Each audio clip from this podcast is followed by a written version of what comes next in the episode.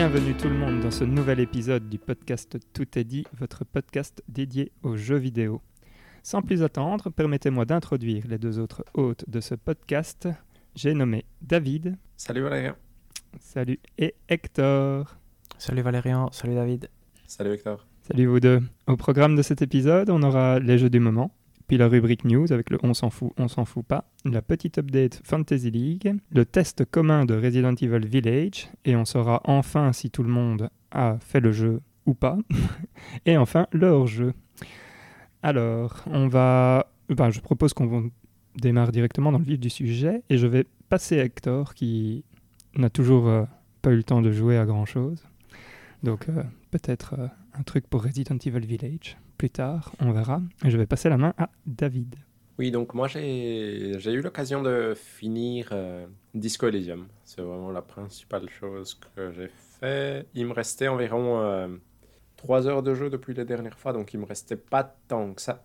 Mais ici j'ai pris le temps et j'ai réussi à finir. Et franchement c'est très chouette. Donc c'est encore une fois, c'est ce RPG qui se joue principalement avec des choix de dialogue et euh, qui offre vraiment beaucoup de liberté sur la façon d'aborder les choses. Euh, euh, au final, les stats du personnage ne représentent que des traits de personnalité et donc ça ouvre vraiment des, potentielles discussions et donc des potentielles situations qui peuvent être très rigolotes. Et donc, franchement, j'ai trouvé la fin très chouette. Je trouve ça. En fait, il y a juste eu un moment et de ce que j'ai cru comprendre, tout le monde a l'air de trouver que c'est un peu dommage, où j'ai l'impression que le jeu te force à devoir passer un truc de façon plus ou moins obligatoire, en gros. Et du coup, ça peut être assez embêtant parce que c'est quelque chose que tu dois réussir et si tu le réussis pas, tu dois un peu aller faire, on va dire, d'autres petits trucs pour regagner de l'expérience pour pouvoir le retenter. Du coup, j'ai un point où j'ai euh, après l'avoir raté une ou deux fois, j'ai rechargé ma sauvegarde et j'ai réessayé pour que ça marche. Parce qu'il y a des. Entre guillemets, en fonction de, du niveau de compétence que tu as sur certains points, ça, ça rend les choses plus faciles que d'autres. Mais du coup, à part ça, franchement, j'ai trouvé ça super. C'est super bien écrit et c'est, et c'est intéressant comme jeu. Donc, euh, et du coup, non, franchement, c'était très chouette. Euh, T'as fallu combien de temps pour le finir? 23 heures pour le coup. Ah oui, quand même. Oh, c'est excellent. Et donc, David, tu dirais que c'est le meilleur jeu de tous les temps ou? Non, mais c'est vraiment un super chouette RPG à discussion. Honnêtement, je trouve que c'est, comment dire, c'est peut-être un des jeux les plus intéressants en termes de dialogue.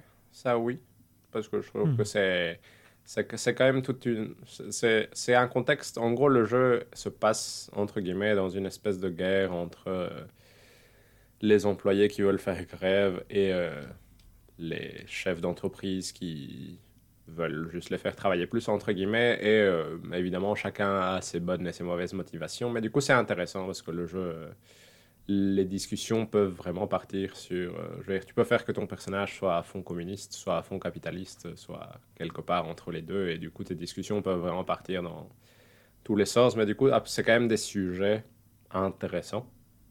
Et du coup je dirais que c'est peut-être un des jeux les plus intéressants à lire vu que c'est surtout lire que j'ai joué. Donc, as eu, il y a eu la, nou- la, la nouvelle update qui avait été euh, faite. Donc, toi, tu as, joué une partie sans les dialogues euh, doublés, Oui, c'est ça? Partie, Et une partie avec, les dialogues doublés. oui. Mhm. Ça rajoute fait. quelque chose ou rien du tout? Je pense que je t'avais déjà peut-être posé la question. en fait. Ça rajoute un peu quelque chose. Après, euh, comme c'est beaucoup de texte, tu as tendance à lire plus vite qu'il ne parle. Du coup, Mm. euh, ça rajoute quelque chose. Après, je n'ai pas non plus passé mon temps à écouter les discussions. J'avoue que je lisais et je passais Mhm. rapidement, mais je trouve que ça rajoute quand même quelque chose. Et là, tu l'as joué en anglais, c'est ça? Et le texte est en anglais Oui. aussi? Euh, le texte était en anglais aussi, je pense. Oui, mais maintenant, il- tu peux le choisir de le mettre en français en entier, je pense. Mhm. Donc, euh, Et c'est soutenu comme anglais ou? Parce que j'ai cru comprendre que c'était assez, euh, allez, c'était assez littéraire comme euh, style. Oui, quand même. Honnêtement, c'est quand même un style assez littéraire, donc je conseillerais que si vous êtes capable de lire un livre en anglais, il n'y aura aucun souci. Hmm. Si ça vous fait peur, peut-être que c'est une bonne étape avant de lire un livre en anglais, mais en tout cas, c'est pas c'est pas de l'anglais facile, facile. non Mhm. plus. Ton personnage était comment, David? T'as choisi quoi euh, comme trait de caractère déterminant? Mais moi, c'était plutôt un intellectuel, entre guillemets. Il a fini par être communiste en cours de route. Et euh, il a fini par arrêter l'alcool aussi, du coup.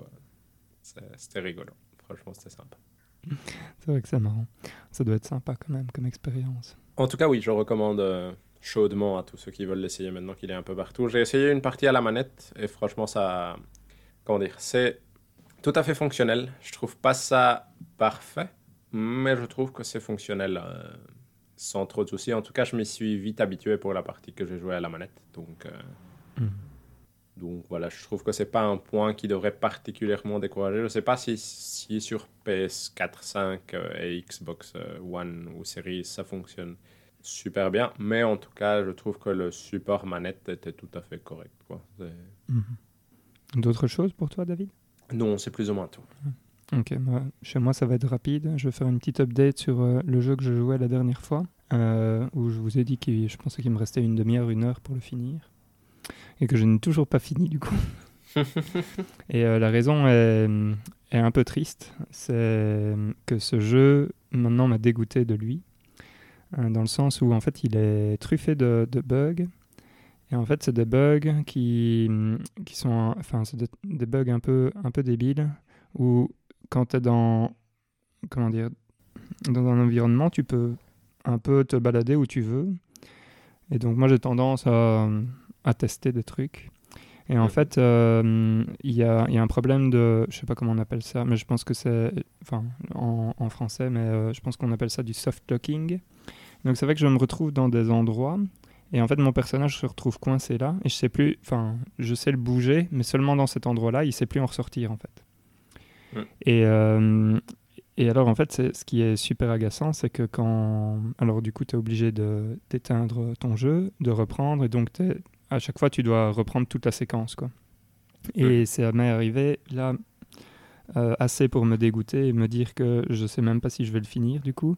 Euh, je pense que ça m'est arrivé six fois sur ah euh, les trois dernières fois que j'ai joué. Donc, donc voilà, oui, là, c'est un, ça c'est le vrai hashtag en colère que, que j'aurais pu mettre.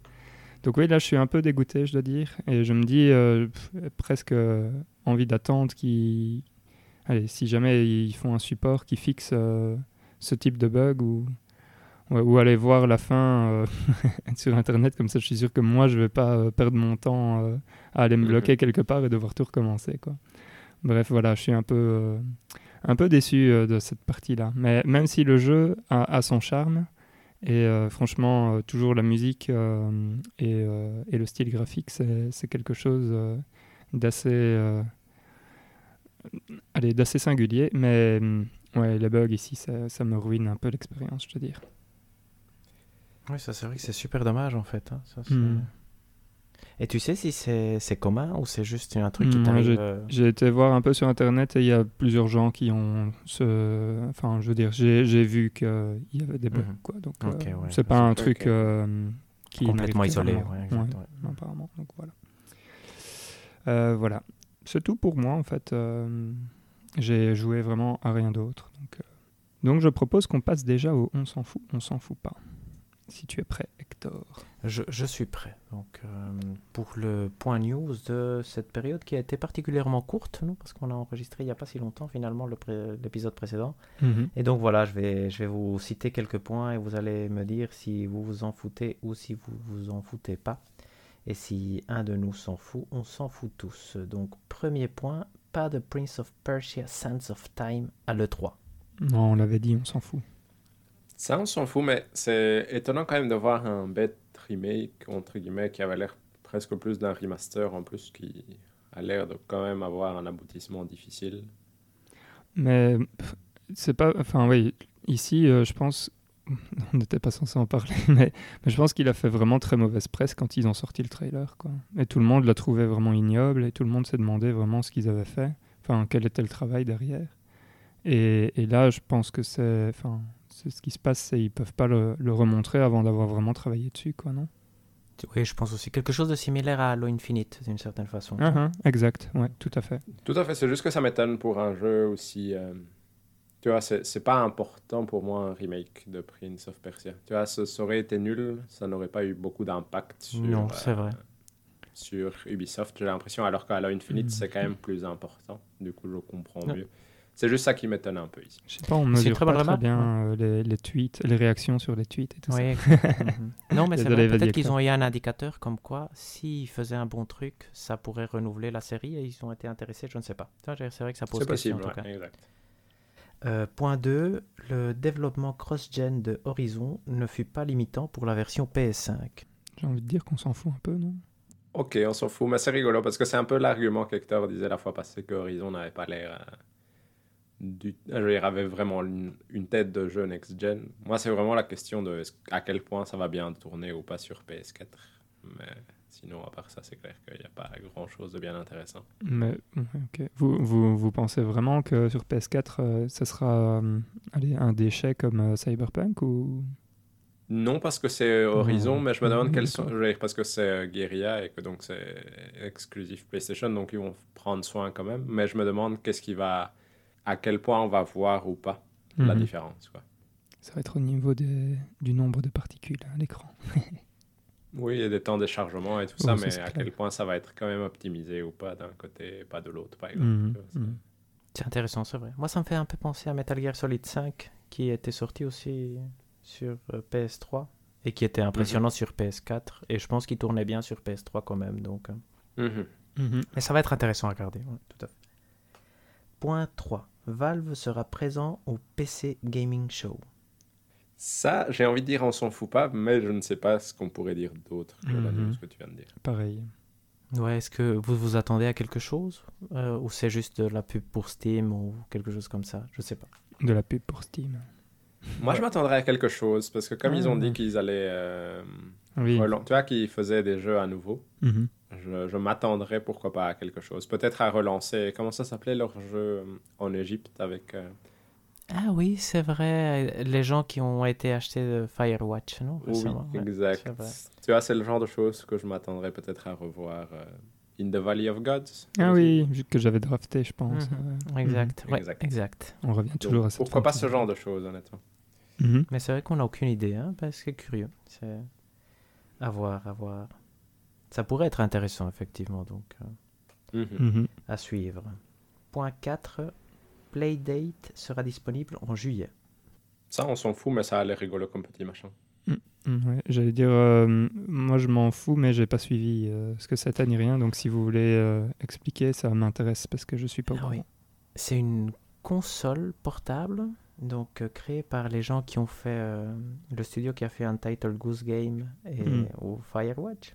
Mhm. Et c'est mhm. une console portable qui a beaucoup de bonne presse, donc il y a une très bonne presse dans tout ce qui est développeur indépendant et gens qui suivent le développeur indépendant. Ça a la particularité d'avoir une manivelle et de, de vouloir euh, proposer surtout des, des idées nouvelles dans le design de jeux vidéo. Et ce qui la rend particulièrement intéressante, par exemple, il y a Lucas Pope. Donc Lucas Pope, c'est celui qui a fait Papers, Please et Return of the Oberlin, qui est en mhm. train de développer son prochain jeu là-dessus. Hmm. Donc euh, moi, j'entends beaucoup de bien et beaucoup de gens l'attendent avec impatience. Mais donc à voir. Et l'objet est mignon, il est, il est, c'est un bel objet. Donc, euh, et la, la, manivelle, c'est quoi? C'est pour la recharger ou c'est pour du gameplay vraiment Non, c'est pour du gameplay. C'est censé ah être du gameplay. donc euh, je ne sais pas quel est l'exemple qu'ils utilisaient le plus. Bah, tu pourrais faire monter une échelle, par exemple. Oui. tu vois, des trucs comme ça. Mhm. Mais donc voilà. Et donc ça pourrait être un mhm. truc à suivre. Moi, je pense que mhm. ça pourrait donner lieu à. Si c'est, bah, comme toujours, hein, s'il y a des jeux dessus, s'il y a des gens qui sont disposés à, à, tester des trucs, ça peut vraiment être un, un nouveau vecteur pour euh, le développement de jeux. À suivre. Tout à fait. Point 5. Namco Bandai aura un événement à l'E3. Ça, j'ai envie de dire, on s'en fout parce qu'on va discuter du plus important juste après. Exact, ça me paraît bien. Point 6, Naughty Dog recrute pour son premier jeu multijoueur autonome. Ah, là, c'est pure rumeur. Hein. Je veux dire, euh, parce qu'on ne sait rien dire euh, d'autre que ça. C'est vrai. Vous pensez Tout à fait. Non, mais donc, du coup, euh, ouais, c'est juste, on, on, peut se lâcher, essayer de, de, se demander ça va être quoi le jeu. Mais... Disons que je crois de moins en moins que ça va être un multijoueur de The Last of Us exact. Part 2, du coup, simplement. Il n'y aura pas de multijoueur pour The Last of Us Partout. Mhm. Donc, Ce qu'on suppose, non, c'est un peu que ça a été le mode Factions de The Last of Us Part 2, qui a eu, il y a eu une idée qui semblait être suffisamment importante comme pour le pour faire un truc indépendant. Et maintenant ici, quand ils en parlent, la vraie question c'est de savoir est-ce que ça va porter le titre de Last of Us ou pas. Hmm. Ça c'est une bonne question. Et voilà. Et donc euh, je pense effectivement qu'on peut s'attendre à un jeu multijoueur du avec une histoire au niveau de ce qu'on s'attend pour Naughty Dog apparemment. Donc euh, difficile à imaginer. Tout à fait. Hmm. Est-ce que vous, ça vous déçoit par exemple ou pas? Pas spécialement. Non. Moi, ça m'intrigue effectivement aussi. Je leur fais confiance pour, euh, pour essayer de, de porter euh, certains trucs euh, à un niveau supérieur. Et les histoires dans le multijoueur, c'est quelque chose qui manque effectivement. Donc. Mhm. Point 7. La porte de FF7 avait besoin de la next-gen. On s'en fout, mais c'est quand même, ça fait du bien. C'est hein. rigolo.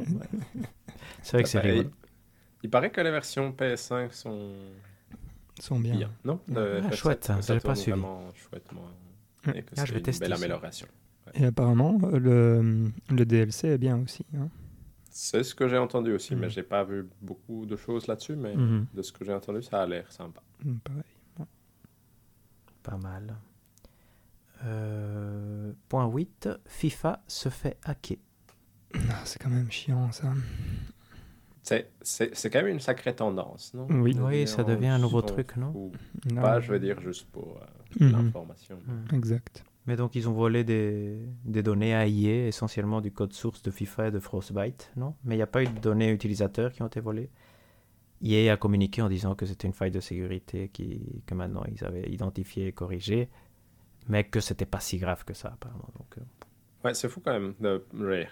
Parce que tu as, la même chose avec euh, CD Projekt Red et ce genre de choses. Donc ça a l'air de devenir beaucoup Capcom plus... aussi. Ouais, exact. Beaucoup plus commun ces jours-ci. C'est dommage. C'est 800 gigas de données qui ont été volées euh, d'ailleurs. Ouais, exact. Mm. C'est ce que j'ai vu. C'est curieux, hein, je ne sais pas quel est l'objectif quand on vole ça. J'arrive pas encore. Euh. c'est de revendre, hein, non? De revendre d'avoir une rançon. Oui, j'imagine. Oui, pas le diffuser, mais. C'est dégueulasse. C'est un peu inutile en tout cas de notre point de vue, on voit pas pourquoi. Mm-hmm. Non, exact. Tout à fait. Il n'y a pas le côté Robin des Bois qu'il peut y avoir dans d'autres vols. Donc, Ouais, c'est ça. Encore les gens qui. Parce que je sais qu'il y a des groupes comme ça qui, qui te hackent et puis qui te qui t'envoient un petit rapport en disant attention, partout où tu es vulnérable. Au moins là, tu es là, genre, bon, mhm. ok, c'est mal ce qu'ils font, mais derrière, ils le disent. Voilà, au moins ils essayent exact d'améliorer la situation. C'est ça.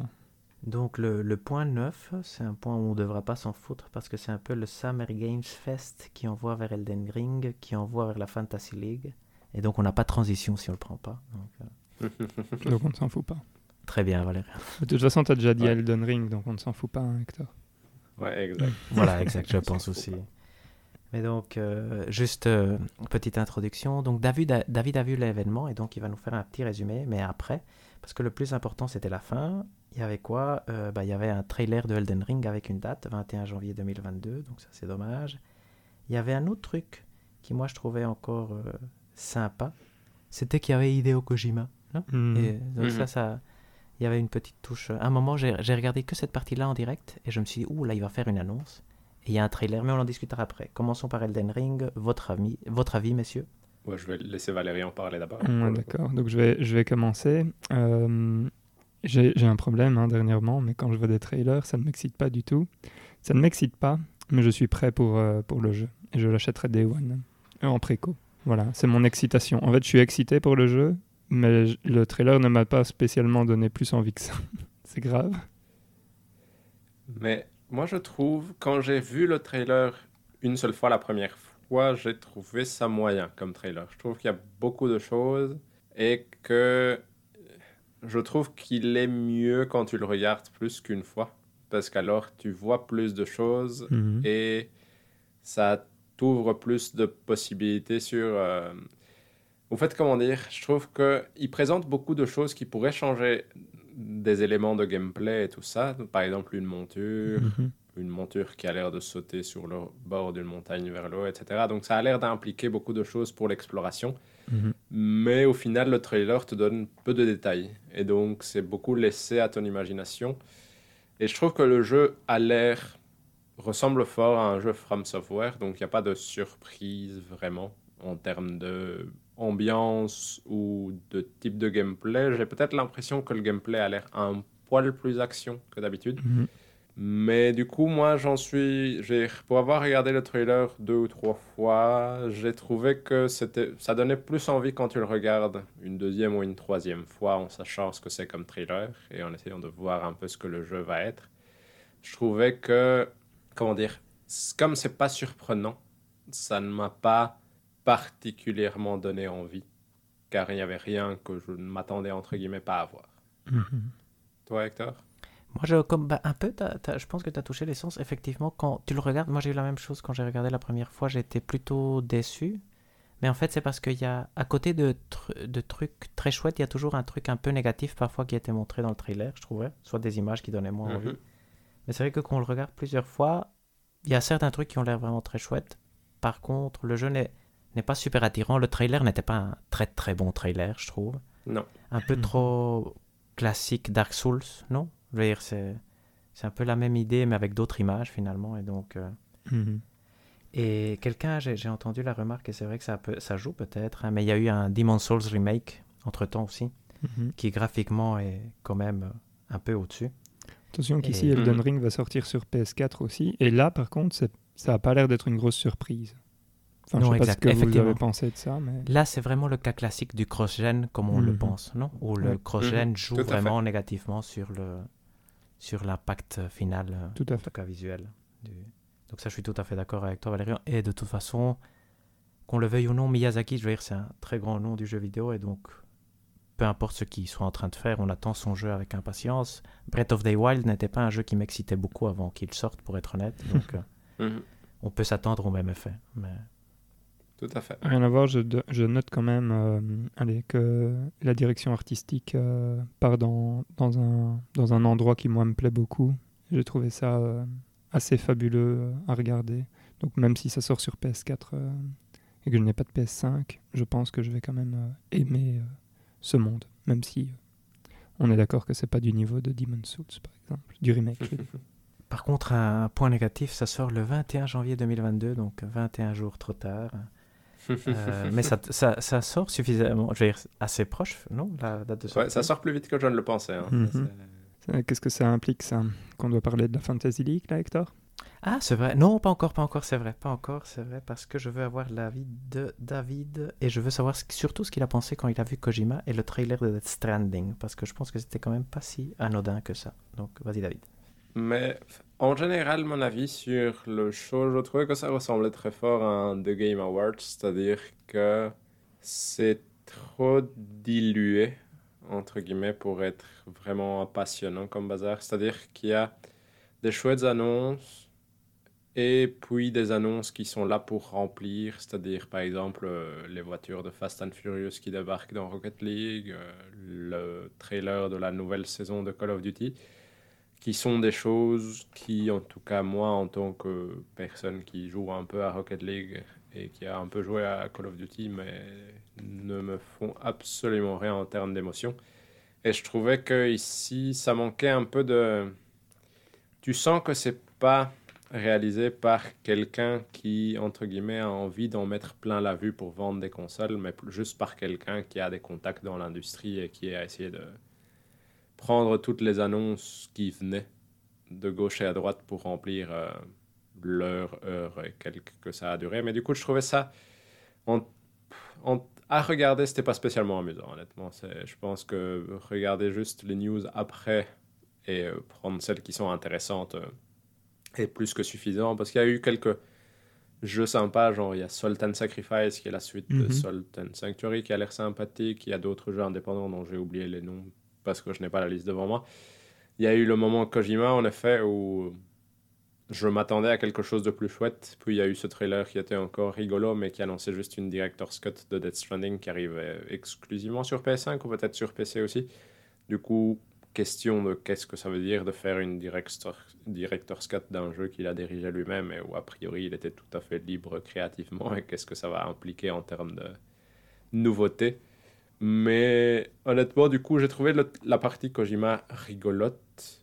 Mais euh, vu le reste de la, de, entre guillemets, la conférence, ça manquait un peu de, de contenu de qualité à la Elden Ring, entre guillemets, pour être vraiment donné envie de regarder la prochaine édition en direct. Mhm.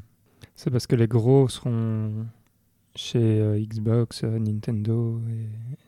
Oui, tout à fait, non, non mais, mais, ça, mais tu le sens mhm. fort, quoi, ce côté-là. Mhm. Du coup, je vais aller piocher dans tout ce qui reste, et forcément, ce qui reste, il y a pas tellement de choses qui sont si intéressantes que ça à prendre, honnêtement. Du coup, euh, c'est quand même un peu étonnant, non, de voir euh, Elden Ring là ou, ou pas, d'après vous?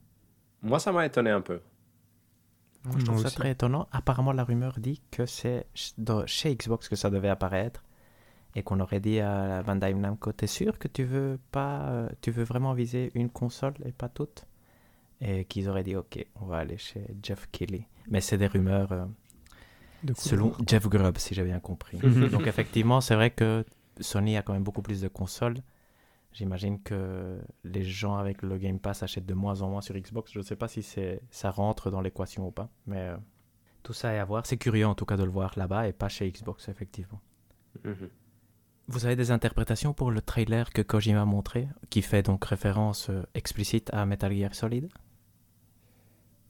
Bah, Ce serait chouette s'il y avait des des niveaux plus euh, à la Metal Gear quelque part dans Death Stranding, mais j'ai du mal, vu le jeu de base qui était chouette en soi, j'ai du mal à imaginer où est-ce que ça, où est-ce que tu embriques ça. Donc c'est pour ça que je suis curieux, parce qu'en plus c'est pas un DLC, c'est ce qu'ils appellent un Director's Cut. Du coup ça peut vouloir dire tout et n'importe quoi, parce que ça peut littéralement être j'ai changé deux scénettes par-ci par-là, ou euh, j'ai vraiment rajouté quelque chose ou j'ai vraiment du mal, vu le trailer, à savoir qu'est-ce qu'il en est, honnêtement. On est quand même un peu intrigué, non? Oui, c'est quand même curieux, non? Il y, a, quelque chose derrière, non? Mhm. Tout à fait. C'était un chouette trailer, je trouvais, sincèrement. Après que, qu'il annonce la directeur Scott, je trouvais ça un peu décevant parce qu'on s'en fout un tout, à fait, peu, mais la hype que ça a fait monter et tout ce que. Parce qu'il y a, y a un message caché derrière, non? Je veux dire, mais quoi J'ai l'impression. Mhm. Est-ce qu'il devient ami avec Konami de nouveau? Tu vois, parce qu'à un moment, il y a la boîte qui dit fragile et il la dépose. Je sais pas. Je... Est-ce que c'est une réconciliation? Est-ce qu'il va travailler sur le prochain Moi, je ne pense pas spécialement, mais je pense que c'est plus un moyen de dire je peux refaire un Metal Gear sans avoir besoin de Metal Gear, entre guillemets. Ou peut-être de dire au revoir aussi, de laisser la boîte là et passer à autre chose, je sais pas. Je sais pas. J'ai tellement de possibilités. L'avenir nous le dira normalement. Exact. Mais donc maintenant, on peut passer au point Fantasy League, je pense, Valérian. Oui, mais donc on a déjà donné euh, le point, l'un des points principaux, hein, qui est que Elden Ring euh, ne sortira donc pas cette année. et ça, c'était numéro 1 du draft. Pour Hector, exact. le Heavy Header, le Heavy Heater plutôt. d'Hector. Au-dessus de 90, c'était lui. Et Ragnarok peut-être. Les ah deux en une semaine sont passés à la trappe. Ouais, c'est un peu triste. Hein. Et euh, ça, je comprends. Mais par contre, Hector, tu as quand même ton, ton second pic qui est lui sorti, qui est donc Guilty Gear Strive. Un échec critique. Qui fait quand même 85, donc pour l'instant 15 points. Quand on sait que la moyenne c'est 7 points, ouais, c'est pas mal. Mais bon, en deuxième. Ouais, en deuxième pic ça fait mal quand même, exact. Voilà. Et alors, euh, par contre, il y a le troisième pic de David qui est sorti mhm. euh, également ce 11 juin, donc aujourd'hui, et qui lui est donc Ratchet Clank Rift Apart et qui, qui a 89 et qui lui fait 18 points. C'est un peu bizarre. ah oui, c'est. Mhm. Ce qu'il aussi entre 89 et 88, je pense, pour l'instant. C'est un peu étrange. On dirait que les gens n'ont plus joué à un jeu depuis très longtemps. Ils s'excitent pour des choses comme ça, non? Là, je fais ma, mauvaise langue. C'est toi qui dis ça alors que Nier Replicant ne sautera pas en 83. Je, je, dis que je faisais ma mauvaise langue, David. Voilà, mais je réagis. Je défends mon, mon clan. C'est très bien. C'est très Moi, j'y crois maintenant. C'est vrai que ça remet un peu David dans, dans le jeu. Hein. David est dans le jeu. Hein. Il faudrait que Silksong sorte et... et voilà. Hein. Moi, je vois David mhm. bien quand même. Moi, je vois. Euh, si par contre, of voilà... 2 sort, par contre. Exact. on croit qu'il va sortir. C'est ça qui, moi, me fait croire que j'ai perdu. Hein. Moi, je suis très con. je veux dire, surtout avec Elden Ring qui sort quand même. proche, non? Mhm. Tout à fait, ouais. Donc, Tout à fait. Il y a des signes, il y a des choses à lire dans, dans les feuilles de thé. Et question pour l'année prochaine, est-ce que quelqu'un va se jeter sur... c'est qui qui a commencé là ah oui, c'est vrai, c'est une bonne question. Le, numéro le draft de l'année prochaine va être fabuleux. Ah oui. ouais, ça va être rigolo. Mais oui. Et euh, sinon, je pense que c'est un peu tout. Hein. Euh, enfin, c'est quand même tout. Il y, a, y, a trois gros trucs euh, quand même qui, qui, ont eu lieu. Donc, c'est une belle update pour une fois de la Fantasy League. Tout à fait. Tout à fait. Super. On passe à notre test en commun oui. Oui. Eh bien, donc, nous passons au test en commun de Resident Evil Village, développé par Capcom, qui est sorti donc, euh, c'est quand en mai, au début mai de, de cette année, que nous avons euh, joué donc. Il est sorti sur toutes les plateformes PS4, PS5, Xbox One, Xbox Series, et je pense même qu'il est sorti sur Stadia, pour dire à quel point il est sorti surtout. Oui, c'est vrai, il y avait une promotion ah bah voilà. Alors, euh, je, vais, je vais tenter euh, un rapide, euh, une rapide mise en contexte pour le synopsis, même si... ouais, bon, bref, on en reparlera. Mais donc, ça, c'est la suite de Resident Evil 7. Donc, on, on continue à jouer Ethan Winters. Et en fait, on commence dans un petit village où on est avec euh, notre, euh, notre femme euh, Mia et notre fille Rose, si je dis pas de bêtises. Et là, c'est le drame. Il, y a des, des, gens qui surgissent dans la maison, qui tuent Mia, qui, qui emportent Rose. Et, et en fait, parmi ces gens, il y a le fameux Chris Redfield, héros du premier, hein, je pense. Et après ce, ce drame, on se réveille euh, apparemment, il y a eu un accident et euh, on prend le contrôle d'Ethan. On est dans les bois, on, marche un peu et on se retrouve euh, dans un autre village. Et, c'est là que le jeu commence, où on va rencontrer toute cette faune hostile et monstrueuse. Et on va pouvoir prendre du bon temps dans ce fameux village. Alors, messieurs, la grande question que tout le monde se pose. Qui a fini le jeu? On l'a tous fini, je pense. Oui, mm, bravo. Oui, j'ai fini. Voilà, ça c'est un peu la question. oui, tu l'as fini, Hector, et tu étais même le premier à l'avoir fini.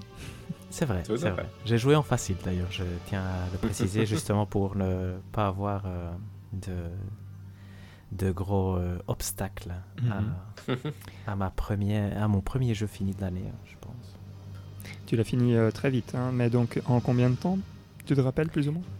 Je pense que c'était 8 heures ou un tout petit peu moins, donc hmm. euh, du style 7h50 ou 8h10, c'est les deux chiffres que j'ai en tête, je sais pas pourquoi. D'accord. Et euh, mais donc voilà, comme c'était en facile, ça allait vite. La fin était un peu longue, mais ça on en discutera après. Mhm. Mais voilà, donc. Très bien. Si je peux rajouter un seul truc que je trouvais important, c'était après les trois premières heures, je me suis dit ah qu'est-ce que ça fait du bien? D'avoir joué trois heures à un jeu et d'avoir l'impression d'avoir joué le jeu. Enfin, parce que justement, avec les autres jeux du mois, j'avais toujours l'impression que je devais encore passer des heures et des heures pour rentrer dans le jeu, entre guillemets. Ça, c'est, je trouvais très très plaisant. Mhm. Toi, David, tu l'as fini, tu l'as joué en normal aussi? Oui, je l'ai joué en normal et je l'ai fini en 7h48 minutes. Ouh la vache. Parce que je l'ai fini récemment. Le speedrunner. Et toi, Valérie Moi, je l'ai joué en normal aussi. Je pense que je l'ai fini en, je sais plus, 9h30 Quelque chose comme ça. Euh, ouais, j'ai pas mal exploré à certains moments. Donc, euh, voilà. Donc je pense qu'on peut euh, rentrer un peu dans le vif du sujet. Est-ce que on commence par la partie un peu plus on va dire, euh, technique et appréciation globale avant de passer euh, plus tard sur le scénario. Et comme ça, on pourra faire un mhm. petit spoiler alerte. Très bien. Euh, Très bien. Alors, je... Hector, qu'est-ce que toi, tu en as pensé de ce Resident Evil 8 Village? Donc, en général, j'ai beaucoup aimé. Je trouve qu'il y a vraiment on le lit partout, hein, une distinction flagrante entre une première partie qui est vraiment excellente et une deuxième partie qui est nettement moins bonne. Mhm. Techniquement, moi, je trouvais que le jeu était euh, assez beau, mais pas super beau. Sincèrement, on en a discuté, je pense que c'est peut-être dû à ma télé. Moi, je le trouvais vraiment moyen, je vais graphiquement. Par contre, temps de chargement presque inexistant, vraiment littéralement. Donc ça, c'était vraiment génial. Et les parties, il y a certaines parties en intérieur qui étaient magnifiques. La construction du jeu, comme je le disais, il y a vraiment ces deux parties-là. Il essaye d'une dans la première, plus un type d'horreur un peu claustrophobique, c'est-à-dire les zones où tu peux circuler sont très bien cadrées et tu sais exactement où tu peux aller ou pas et des choses comme ça, ça, marche super bien. Et la deuxième partie un peu plus couloir, je sais pas, mais euh, beaucoup plus action en tout cas. Et ça, j'ai trouvé que le jeu faisait beaucoup moins bien. Donc. Euh. Mhm. Toi, David, quelle est ton, ton impression euh, générale là, sur le jeu? Bah moi, Techniquement, j'ai eu le jeu tourné nickel sur PS5. En tout cas, je le trouvais vraiment beau, un peu contrairement à Hector. Mais c'est possible que ma télé ait aidé. Et comme dit Hector, euh, les temps de chargement inexistants, c'était vraiment très très agréable. Et euh, le, les 60 FPS, en tout cas chez moi, j'ai jamais remarqué grand chose comme chute de framerate. Hmm. Donc ça, c'était vraiment agréable aussi pour le coup. C'était très fluide. à ce niveau-là, au niveau technique, j'avais vraiment rien à dire. Et sinon, au niveau global, bah, un peu la même impression qu'Hector. Il y a clairement une. Euh, comment dire Le jeu est clairement construit en parties et euh, les parties les plus fortes se trouvent euh, dans les, on va dire, quatre premières heures du jeu. Mhm. Et ensuite, ça, ça perd un peu en maîtrise et en rythme et ça devient plus. Je vais dire plus générique à jouer en tout cas. Et donc. J'en garde un souvenir positif en général, mais c'est toujours regrettable d'avoir une telle différence entre des parties d'un même jeu. Hmm. Mais euh, il n'y aura pas beaucoup de surprises parce que je vais vous rejoindre en fait sur, euh, allez, sur mon impression en tout cas sur, sur le jeu. Moi c'est vraiment euh, la première partie que, allez, qui, qui, va me rester de ce jeu-là. Et la deuxième partie qui, qui franchement m'a beaucoup énervé en fait parce que, parce que en fait, j'ai tellement aimé la première partie que j'ai haï vraiment cette deuxième partie. Et j'en avais vraiment marre en fait euh, au point où, où j'avais envie de finir le jeu euh, le plus rapidement possible pour, euh, pour, ne, plus, pour ne plus y jouer. C'est à ce point-là. Parce que je, voilà, pour moi, la première partie est vraiment exceptionnelle et puis, puis après, effectivement, c'est vraiment pas bon du tout. Mais ça, et la fin est longue. Euh, oui, aussi, c'est ce que, hum, c'est ce que j'ai aussi noté, que, que la fin est longuette pour pas grand-chose, en fait, euh, en plus, parce que tu, tu sais pas très bien ce que ça rajoute euh, au contexte ou quoi que ce soit. oui, c'est juste des heures de jeu en plus, quoi. Et par contre, là, je vais rejoindre David chez moi, donc moi, je l'ai joué sur Series S. Et, et, franchement, je trouve que ça tournait très très bien. Je pense que le, ça, a planté euh, une fois, c'est quand, c'est quand j'ai essayé de le relancer en Quick Resume. Et j'avais fait une manip un peu bizarre quand j'étais sorti, donc euh, ça ne m'étonne pas trop qu'il ait planté à ce moment-là. Mais même le système de sauvegarde à l'intérieur du jeu est vraiment. Euh, allez, parce qu'il y a, parce qu'il y a allez, deux types de sauvegarde. Il y en a un qui est automatique et puis il y a encore les, les, comment, les machines à écrire. c'est ça. Qui, qui peuvent être utilisées.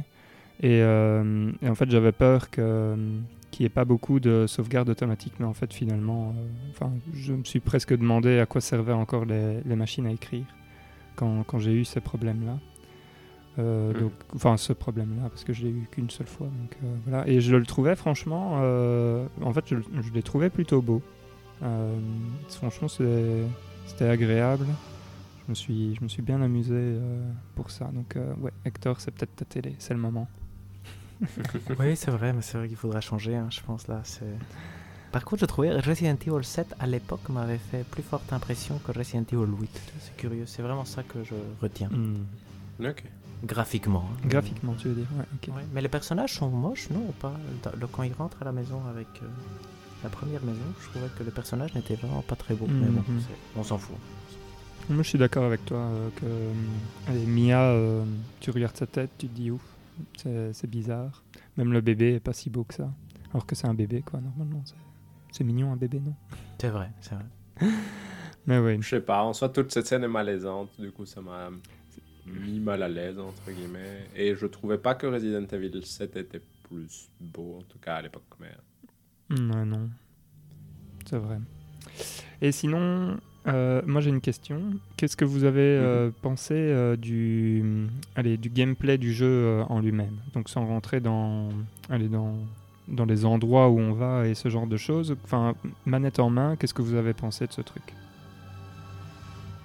Moi, j'ai trouvé que le, on va dire, je vais un peu parler des endroits, mais sans, sans rien détailler, mais je trouve que le jeu peut, perd clairement au niveau horreur dans cet épisode-ci euh, par rapport au précédent, que ce soit le 7 ou le, par exemple le 2 remake ou même le 3 remake, et que donc le côté euh, claustrophobe et le côté je dois garder des munitions pour m'en sortir est moins présent. Et le niveau action du jeu, au niveau tir en lui-même, je trouve ça agréable à jouer, mais ça reste quand même pas sa force dans le sens où les ennemis ont toujours cette attitude très Resident Evil, c'est-à-dire de euh, je vais accélérer vers toi, mais quand je suis euh, pas très loin, je vais ralentir pour que tu aies bien le temps de me viser dessus euh, sur la tête, etc.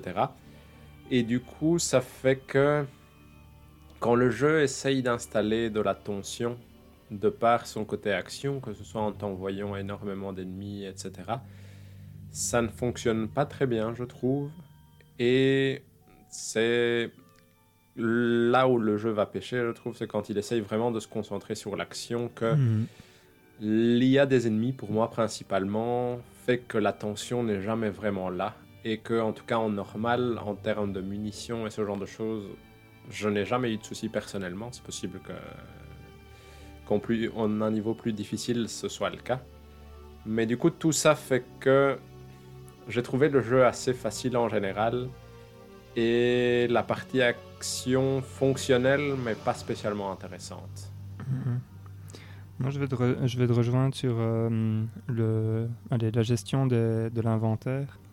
En fait, euh, quand on joue par exemple à Resident Evil 2, c'est clairement, il y a des moments où tu te dis, ouf, j'aimerais bien prendre ça, mais en fait, j'avais pas la place pour le prendre et tout. Et donc, tu es, obligé un peu de laisser des choses derrière toi et de te dire, Hum, mais c'est. Enfin, parfois même, tu es obligé de laisser des trucs qui sont clés derrière toi et te dire, ok, euh, il va falloir que je fasse un tour pour essayer d'y retourner. Et ça, ça rajoute beaucoup de tension, je trouve. La gestion de l'espace dans ton inventaire, indirectement. Et, euh, et dans celui-ci, en fait, euh, bah, euh, par exemple, les balles, à un moment, je, me suis dit, mais en fait, après deux heures de jeu, j'avais euh, 80 balles de pistolet ou un truc comme ça. Genre, Enfin voilà, déjà j'en ai pas besoin, hein, mais si j'en avais besoin, je peux, je peux y aller quoi.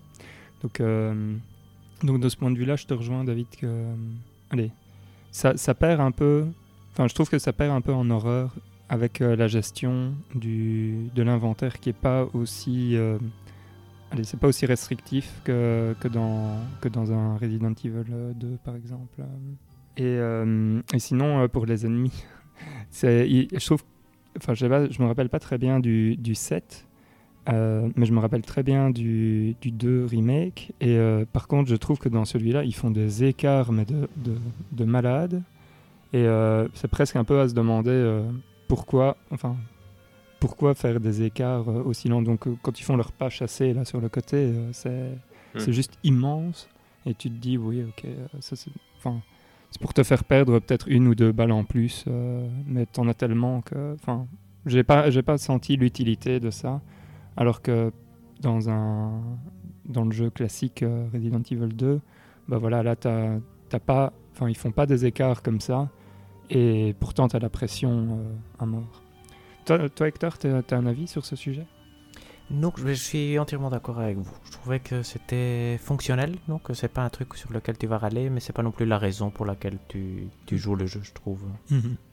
Et un truc aussi sur l'ensemble du jeu, je trouve que comme c'est beaucoup plus lumineux aussi que Resident Evil 2, 3 ou 7 par exemple, parce que ça se passe en majorité en plein jour et dans un village à l'air libre, je trouve que ça enlève aussi de la tension. Je ne sais pas si vous avez eu la même chose, mais autant Resident Evil 2 et 3, bah, c'est une ville qui, entre guillemets, est un peu hantée parce qu'il y a des zombies partout, qu'il fait noir, il pleut, il y a peu de lumière, etc.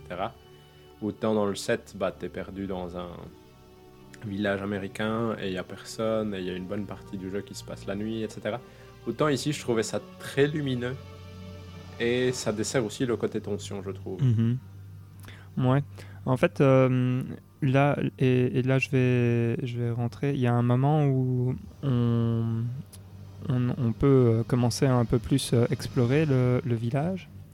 Et mhm. en fait, ça, j'en garde un super bon souvenir parce que parce qu'en fait, finalement, j'avais quand même l'attention à chaque fois que je rentrais dans une maison de me dire tiens, qu'est-ce qu'il y a à l'intérieur de la maison? Parce que Autant le village est, fort lumineux à l'extérieur, autant quand tu rentres dans une maison, bah comme c'est un village où les types ils ont pas l'électricité ou des trucs comme ça, ils sont tous, euh, allez, ils, se, ils ont la lumière avec la chandelle, avec les chandelles, etc. Mhm. Mais en fait d'un coup t'es, enfin, es pris par ce côté. Ok, là maintenant c'est la pénombre et l'endroit est un peu fermé et il y a des bruits et donc euh, faut faire, enfin, je sais pas. Donc je trouve que ça, ça marchait bien sur moi en tout cas. Euh, ce côté fort lumineux et donc à l'intérieur, dans les intérieurs, ça me mettait un peu plus de, stress. Quoi. Mhm. Et parce que moi, moi, mon grief principal sur le début du jeu et les ennemis en général, c'est vraiment ce côté de.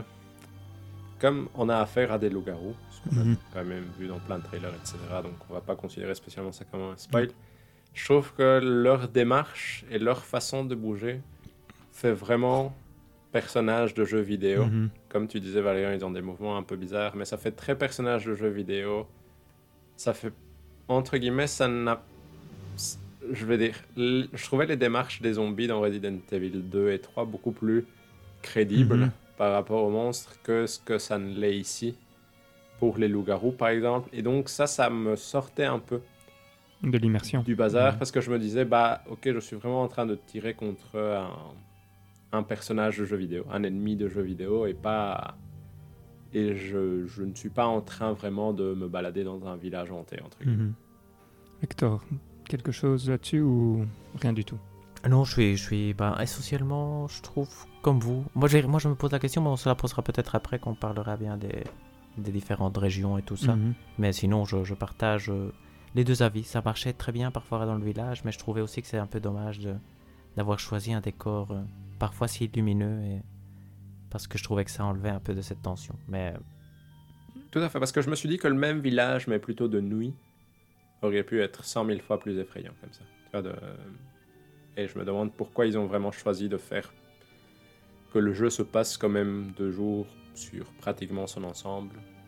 Euh, mais voilà, c'est vraiment un avis personnel. Mais la première scène, quand on quand il fait pas encore euh, clair et qu'on et qu'on va vers le village, moi ça m'a bien foutu les boules, je veux dire. Tout à fait, mais moi aussi. Mais c'est la seule partie qui est vraiment dans le noir, noir. Ensuite, quand ça devient hein. quand même le mhm. petit jour ou le grand jour en fonction du moment. Mais... Mhm. Non, c'est clair, c'est clair. Et alors, euh, ça c'est une question parce que comme, quand j'ai fait le jeu, donc moi j'ai eu des problèmes d'inventaire seulement à la fin. Et en fait le truc, c'est il s'avère que j'avais trop de balles euh, partout. Et donc euh, je devais virer des balles pour pouvoir mettre des trucs dans, dans, mon inventaire. Et, en fait il s'avère que j'ai beaucoup utilisé le couteau. Et, en fait au niveau de la difficulté, je voulais vous demander un peu ce que vous avez ressenti parce que euh, enfin, David, toi, tu l'as déjà, euh, tu déjà dit. Toi, Hector, tu l'as joué en facile, donc. Euh, mais j'ai l'impression que même en normal, c'était vraiment. Enfin, la, comment dire La facilité avec laquelle j'arrivais à tuer les, ennemis, même au couteau, enlevait aussi beaucoup de, tension, en fait, finalement. Donc, donc voilà, il n'y avait pas ce côté dans dans Resident Evil 2 euh, où euh, effectivement, euh, voilà, quand, quand, ils sont, quand ils sont sur toi, bah, tu peux décider de lâcher ton couteau et de le perdre. ici, tu pouvais toujours aller à, la, à la Skyrim. taper dans le vide et le toucher deux trois fois et puis en bloquant en fait finalement ça, ça, passait tout seul et tu prenais quasi aucun dégât quoi et, et, ça aussi ça je trouve moi ça m'a sorti un peu du de l'enfant pas, spécialement de l'ambiance, mais, euh, mais de, du côté effrayant en fait euh, du jeu. Mais moi, si je suis tout à fait honnête, moi je trouve que le système de crafting, en tout cas en normal, parce que je peux bien croire qu'en niveau plus difficile ça un intérêt, mais ça enlève tout côté tension à la gestion de l'inventaire ou à la gestion de tes balles. Parce que moi, c'était plus. euh, honnêtement, moi, j'utilisais mes balles de pistolet et de, et de shotgun et j'ai pas eu de souci d'en avoir. Et les rares fois où, entre guillemets, j'ai des soucis d'en avoir, je pouvais facilement crafter euh, 15 balles de pistolet euh, Mhm. sans aucun souci. Du coup, je trouvais le jeu trop facile en général, en normal. Et je trouvais que le système de crafting enlevait vraiment toute tension au fait de faire attention à tes balles, etc. Parce qu'il y a toujours une solution derrière qui était de crafter euh, Mhm. des balles de shotgun, de pistolet, des bombes, etc. Ouais. Donc, euh, Et ce qu'on ce qu'on dit pas, c'est qu'en plus, euh, ici, le, le drop rate euh, sur les ennemis est de 100%. Et clairement, tu sens, enfin, quand tu as utilisé ton, allez, ton, ton dernier mate kit, là, first mate kit, il va te Mhm. redonner des herbes et des trucs comme ça. Enfin, enfin je sais pas si vous avez eu cette impression-là, mais euh, j'avais l'impression qu'en gros, je pouvais tout utiliser et que derrière, il, suffit que je- il suffisait que je tue deux trois ennemis et j'aurais de nouveau de quoi m'en refaire un nouveau, ce genre de choses. oui, j'avais la même impression que le jeu ne voulait pas, en tout cas, que j'ai du mal à passer une quelconque partie. Mhm. Bon, du coup, euh, Hector, en facile, j'imagine euh, que tu as dû ressentir. euh, Enfin, je sais même pas si Ouais, tu as dû. C'était pareil, mais je pensais que c'était dû euh, au fait que j'avais mis en facile. Ah mais non, effectivement. euh, parce que j'ai, oui, tout à fait. Je veux dire, j'ai jamais souffert de, de rien à part le, de, de l'excès, parce que maman, il n'y avait pas de place dans l'inventaire. Mais ça, c'est, c'est un mauvais problème, entre guillemets. Mais moi, c'est Mhm. rigolo parce que j'ai pas eu de soucis d'inventaire, mais je tirais avec mes balles euh, sans me poser de questions. Ouais. Je crois que j'ai pratiquement tout tué avec le pistolet et rien au j'ai pistolet, shotgun et autres, et rien au couteau. Et j'avais pas de soucis d'inventaire, mais j'avais jamais de soucis de balles non plus. donc, euh, Pistolet, même celui. Mais d'un coup- Pardon. donc là, on peut voir l'influence du facile. Pardon, pardon, non, Valérian, vas-y, oui. vas-y. Parce que moi, je, je tirais aussi tout le temps et j'ai eu des problèmes de balles. j'ai, donc, euh, j'ai eu trop de balles. Donc, Oui, donc ça, c'est le côté facile. Non, euh, je voulais dire. euh, en fait, je ne sais même plus ce que je voulais dire. Ah si, oui, le crafting euh, au niveau, en fait, l'amélioration euh, des armes aussi, euh, je trouve trivialise beaucoup, beaucoup de choses. Parce que quand même, quand tu démarres au début, même avec ton, pistolet, tu peux tirer genre 30 fois, enfin peut-être pas 30 fois, mais euh, il faut bien 10 ou 15 balles pour, euh, pour tuer un des loups-garous. Et, euh, et en fait, dès la première upgrade, j'étais là genre, ah ouais, donc d'un- coup on passe à genre 3 balles, euh, 3 ou 4 balles. Enfin, ça m'a surpris à quel point l'upgrade trivialisait un peu les, rencontres avec les ennemis C'est pour ça d'ailleurs que j'ai continué au couteau du coup, parce que ça ne coûtait rien finalement. ouais, donc euh, vous avez encore des trucs à dire qui peuvent ne pas être euh, racontés sans, sans aller dans le domaine du spoil? Parce que bon c'est un jeu qui est quand même euh, narrativement enfin je veux dire bon on, s'entend c'est un jeu qui est plutôt narratif à la base donc c'est un peu difficile d'en parler sans, sans parler de l'histoire et de mentionner un peu les zones euh, etc mhm. euh, Est-ce que vous voulez rajouter quelque chose qui pourrait être euh, en dehors du, du domaine du spoil maintenant ou vous voulez qu'on plonge dans le domaine du spoil dès à présent? Pour moi, on peut plonger dans le domaine du spoil. mais- Pour moi aussi. Très bien, donc à partir de maintenant, nous n'allons plus nous restreindre sur, euh, sur ce qui se passe dans Resident Evil Village. Donc si vous n'avez pas joué au jeu, euh, vous pouvez euh, mettre pause à cet instant et le reprendre quand vous l'aurez fini. Et donc voilà le spoiler, le spoiler warning qui vient d'être émis. Et donc maintenant, on va pouvoir se faire plaisir sur l'histoire. En fait, moi, je vais pas trop me faire plaisir sur l'histoire parce que j'ai pas retenu. euh, ok. J'ai été un, un mauvais joueur, c'est-à-dire qu'à la fin, je faisais plus trop attention à l'histoire parce que parce que je n'en avais un peu plus, enfin, j'en avais plus rien à faire. Mais par contre, euh, je me rappelle très bien des zones, des différentes zones, et de ce que j'ai beaucoup aimé, de ce que je n'ai pas aimé. Et si quelqu'un veut, veut commencer et, et donner son avis euh, là-dessus, donc sur le côté plus narratif et, euh, et ce qu'ils ont fait avec les zones, je suis intéressé de l'entendre.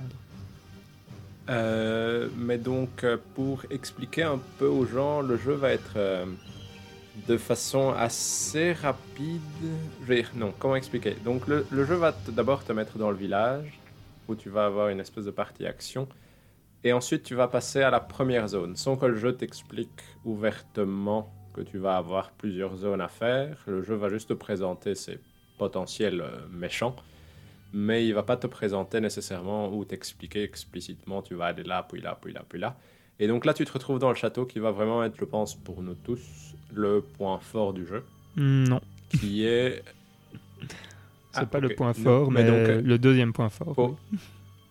Donc le château qui, lui, ressemble vraiment au commissariat de police de Resident Evil 2 ou à la, la maison, voilà, au manoir de Resident Evil 1, c'est-à-dire une zone relativement ouverte où il faut découvrir, obtenir les clés pour pouvoir ouvrir les pièces les unes après les autres. Et c'est là qu'on va rencontrer euh, Madame Dimitrescu, mhm. qui va être le premier antagoniste qu'on va croiser. Et donc, cette partie du jeu-là, je trouve qu'elle est vraiment fantastique. Mhm. Je trouve qu'elle fonctionne très très bien parce qu'il y a une tension. C'est pas mécanique du tout. Tu sais pas trop où tu vas, tu découvres les zones. À un moment, tu as Madame, Madame Dimitrescu qui prend le rôle de Mister X, c'est-à-dire qu'elle va te suivre partout aussi. Et donc ça, ça va quand même rajouter pas mal de tension. Et donc je trouve que cette partie-là fonctionne très bien comme le faisaient les manoirs euh, de Resident Evil. 1 et le commissariat de Resident Evil 2. Donc ça, je trouvais ça vraiment très très chouette. Pour le coup, même si je trouve qu'il y a des... Comme ça va être très court, parce qu'au final, moi je pense que j'avais, j'étais sorti du château après 3 euh, heures, mhm. je trouve que c'est un peu compressé en termes d'ennemis. C'est-à-dire que Madame Dimitrescu a par exemple trois enfants mhm. qui servent de sous-boss. Et je trouve que ces enfants-là sont un peu jetés rapidement en face de toi pour rajouter de la tension. Donc moi j'ai été un peu surpris quand je, quand je devais combattre ces mini-boss-là, j'étais un peu surpris à quel point ils arrivaient vite et à quel point le jeu me les jetait rapidement, entre guillemets. Mais je sais pas ce que vous avez pensé de ce château-là. Mais donc moi je, bah, moi je suis entièrement d'accord avec toi, je trouvais aussi que c'était, c'était super chouette, mais parfois tu avais du mal à comprendre. Effectivement, quand la première fois que tu te fais attaquer par une des filles, par exemple, tu trouves que ça, va peut-être un peu trop vite. Moi, je me suis mhm. demandé si j'avais pas ouvert une mauvaise porte à un mauvais moment mhm. et que j'avais raté une opportunité d'explorer tranquillement. Mais sinon, je trouvais que c'était vraiment super chouette. Moi, j'étais en plein dedans euh, la partie du château.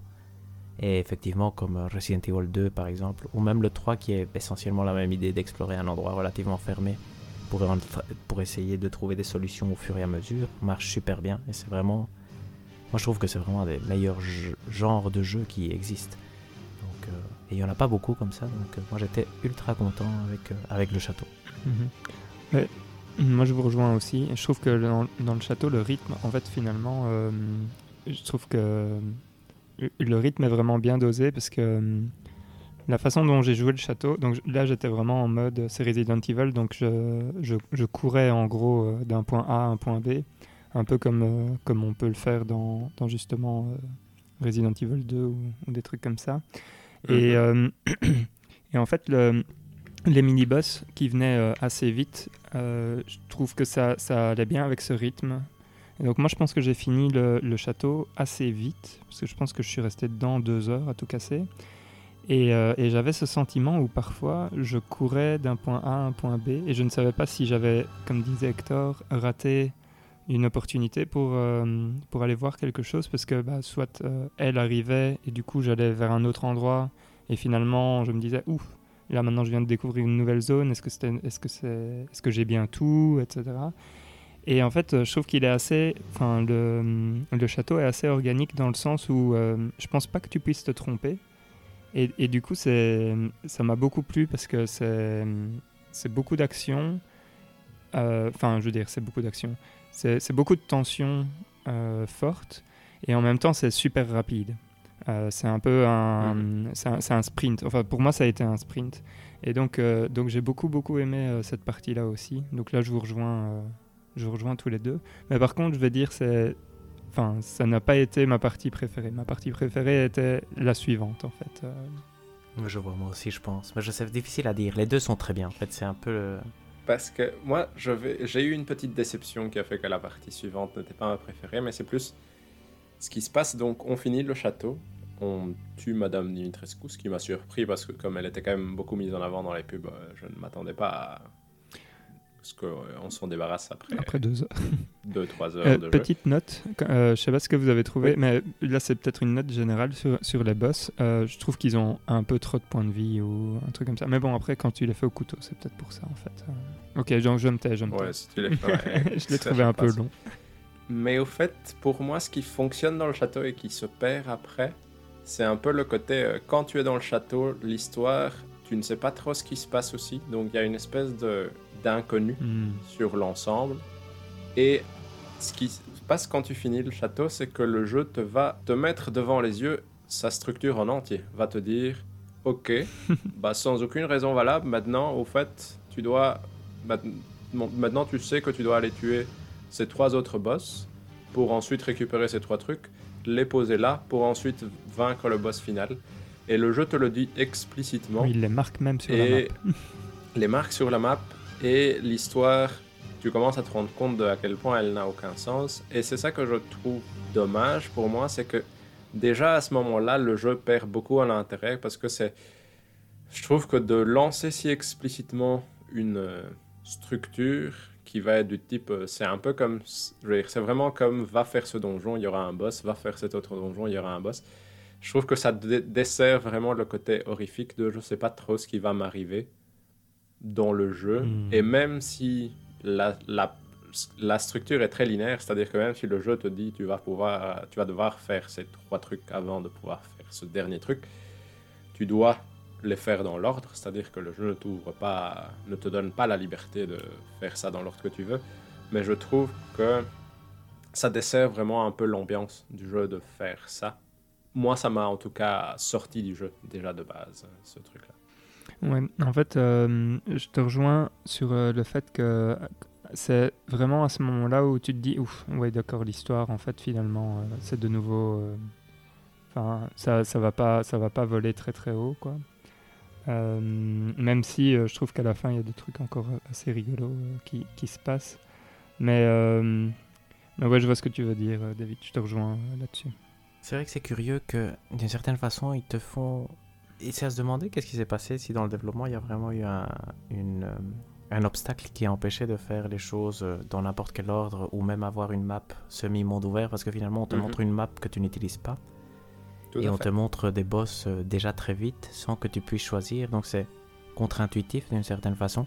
Après, après c'est vrai que on n'a pas la réponse. Moi je trouve que c'est vraiment dommage parce que c'est vrai que ça fait que le jeu est finalement moins bon je trouve. Et l'histoire qui est un peu le liant de tout non, non, seulement est mauvaise, est vraiment. Euh, c'est presque inacceptable.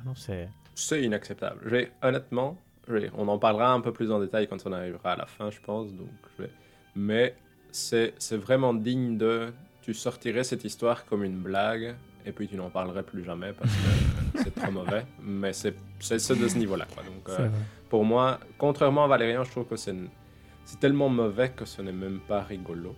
Rire. Ça ne m'a même pas fait sourire, et pourtant c'était d'un niveau abysmal comme histoire. Non, c'est clair. Mais du coup, pour en revenir un peu au jeu, donc après ça, et je pense que du coup ça c'est votre partie préférée, on va aller dans une maison hantée.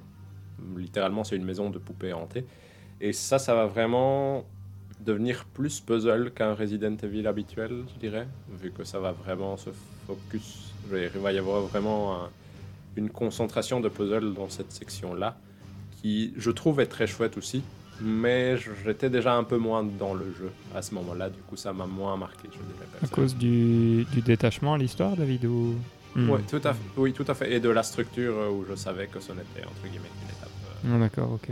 Euh, ouais. non, moi je me suis fait. Enfin, j'ai vraiment. je me suis pris au jeu sur, dans, dans, la maison de Donna Beneviento. Là, c'était la folie. Je pense, je pense d'ailleurs que quand je suis arrivé dans la maison, je me suis dit euh, ah euh, je vais continuer et puis euh, comme il était quelque chose comme 21h30 et qu'il faisait noir, je me suis dit non là maintenant j'arrête. et, et, ouais et puis après au, plus je jouais et en fait ce que ce que je trouve incroyable dans cette partie c'est qu'il se passe absolument rien. mais quand je dis rien, mhm. c'est même la allez, même à la fin quand il y a le entre guillemets le boss il se passe rien.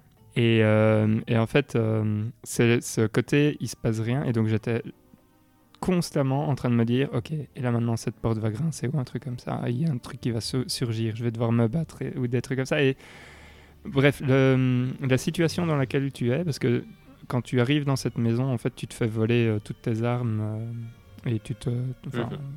ouais, quand tu arrives plutôt euh, en, en, bas, tu te fais voler tes armes et tu te retrouves vraiment un peu nu. Et donc je me suis dit, parce qu'en plus il y avait moyen d'ouvrir des, des, placards et des trucs comme ça. Donc j'étais persuadé qu'on allait se faire courser par un truc vraiment horrible et qu'il faudrait se cacher dans, dans les placards pour, allez, pour, pour, en gros le laisser passer euh, ou des trucs comme ça. Euh, et, et, en fait, cette idée-là, parce que ça c'est un truc que je, que je hais euh, absolument, c'est ne pas pouvoir me défendre et devoir courir, me cacher quelque part.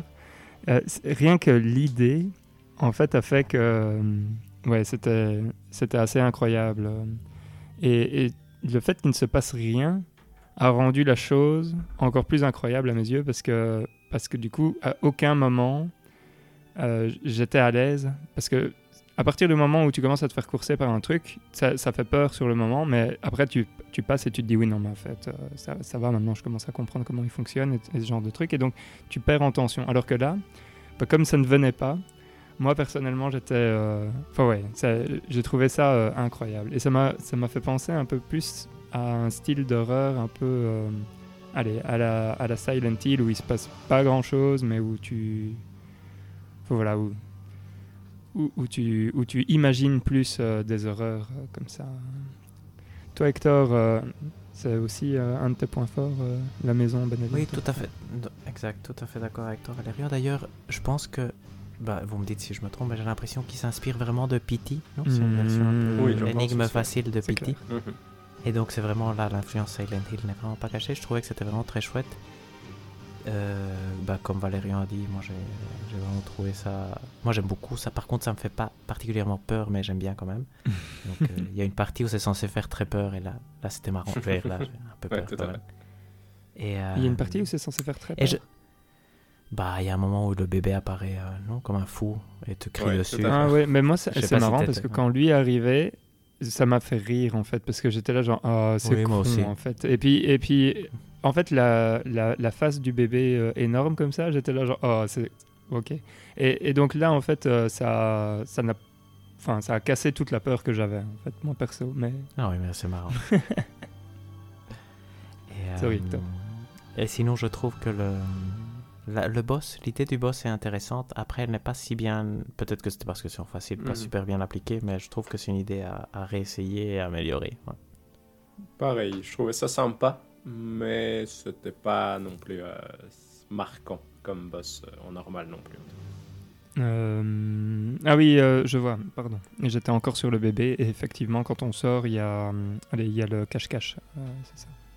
Mhm. Exact, il faut trouver une poupée. Euh, Est-ce que euh, ça c'était une question parce que moi j'ai pas eu le cas, mais j'avais l'impression que les poupées euh, s'agitaient de plus en plus à un point où à un moment j'ai cru qu'il allait se passer quelque chose. Est-ce que quelqu'un, il y, a eu, enfin. Moi, je me ah, il y a moyen de se faire attaquer Ok, d'accord. Moi, aussi, moi j'ai réussi à la trouver à chaque fois avant, mais je me demandais si. Ouais, ok, d'accord. Donc on se fait attaquer durant ce boss là en fait. Ok. Ouais, tout à fait. Très bien, très bien.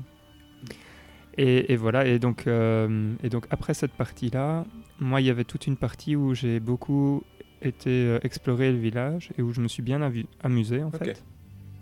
Parce que la maison Beneventus, pour donner une idée aux gens, c'est très court quand même, non? Ouais, c'est une... Ça, pour le coup, euh, c'est maximum, une heure, c'est maximum une heure en traînant un peu la patte, non? Ouais, bah moi, ça m'a pris une heure parce que j'avais du mal à passer les, les couloirs et tout ça, mais... Mais je suis d'accord que c'est très très très très court. Mm.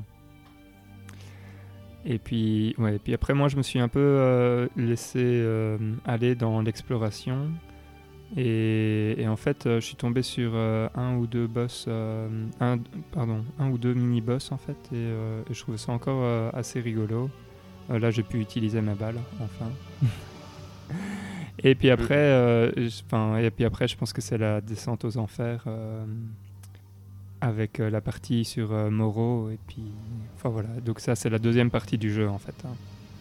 Exact mais donc c'est vrai comme tu dis Valérian entre chaque partie le jeu te permet d'explorer le village et de un peu découvrir ce secret parce qu'au final, le village sert vraiment comme hub, mais aussi comme zone où tu peux aller. le jeu t'indique aussi très explicitement il y a des trésors à tels endroits. Du coup, il te pousse un peu à, à chercher les clés pour les ouvrir. C'est tout à fait optionnel, mais c'est vrai que c'est sympa pour les peu que j'ai fait.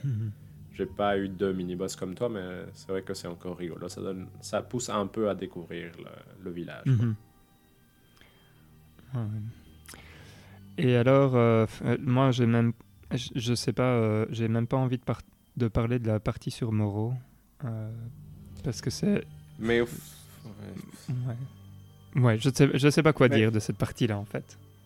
Mais au fait, ce que je comprends pas avec la partie sur Moreau, c'est ce qu'il cherchait à faire. Parce qu'en gros, pour un peu décrire ce que moi j'ai ressenti, j'ai trouvé que c'était une tentative de on va te mettre un gros ennemi et tu vas devoir un peu traverser des zones où il peut te tuer d'un seul mhm. coup.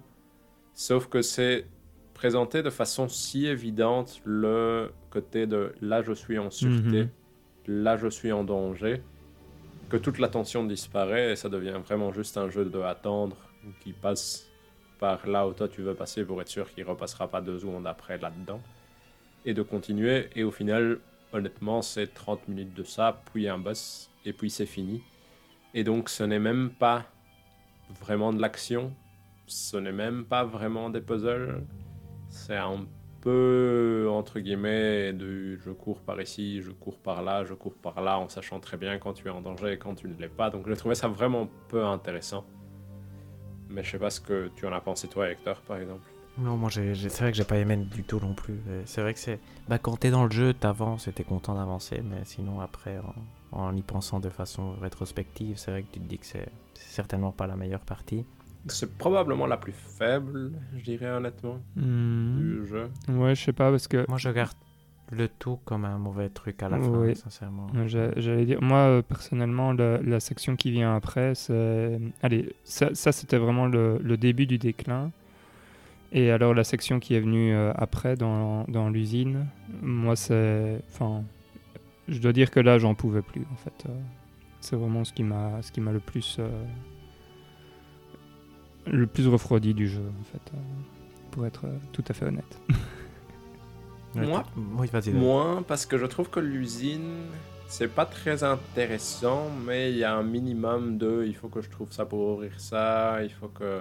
Je c'est clairement moins intéressant que le château en termes de hmm. structure, puisqu'il y a moins ce côté de genre euh, tu vas courir d'un endroit à un autre et tu dois revenir à une pièce pour sauvegarder, etc.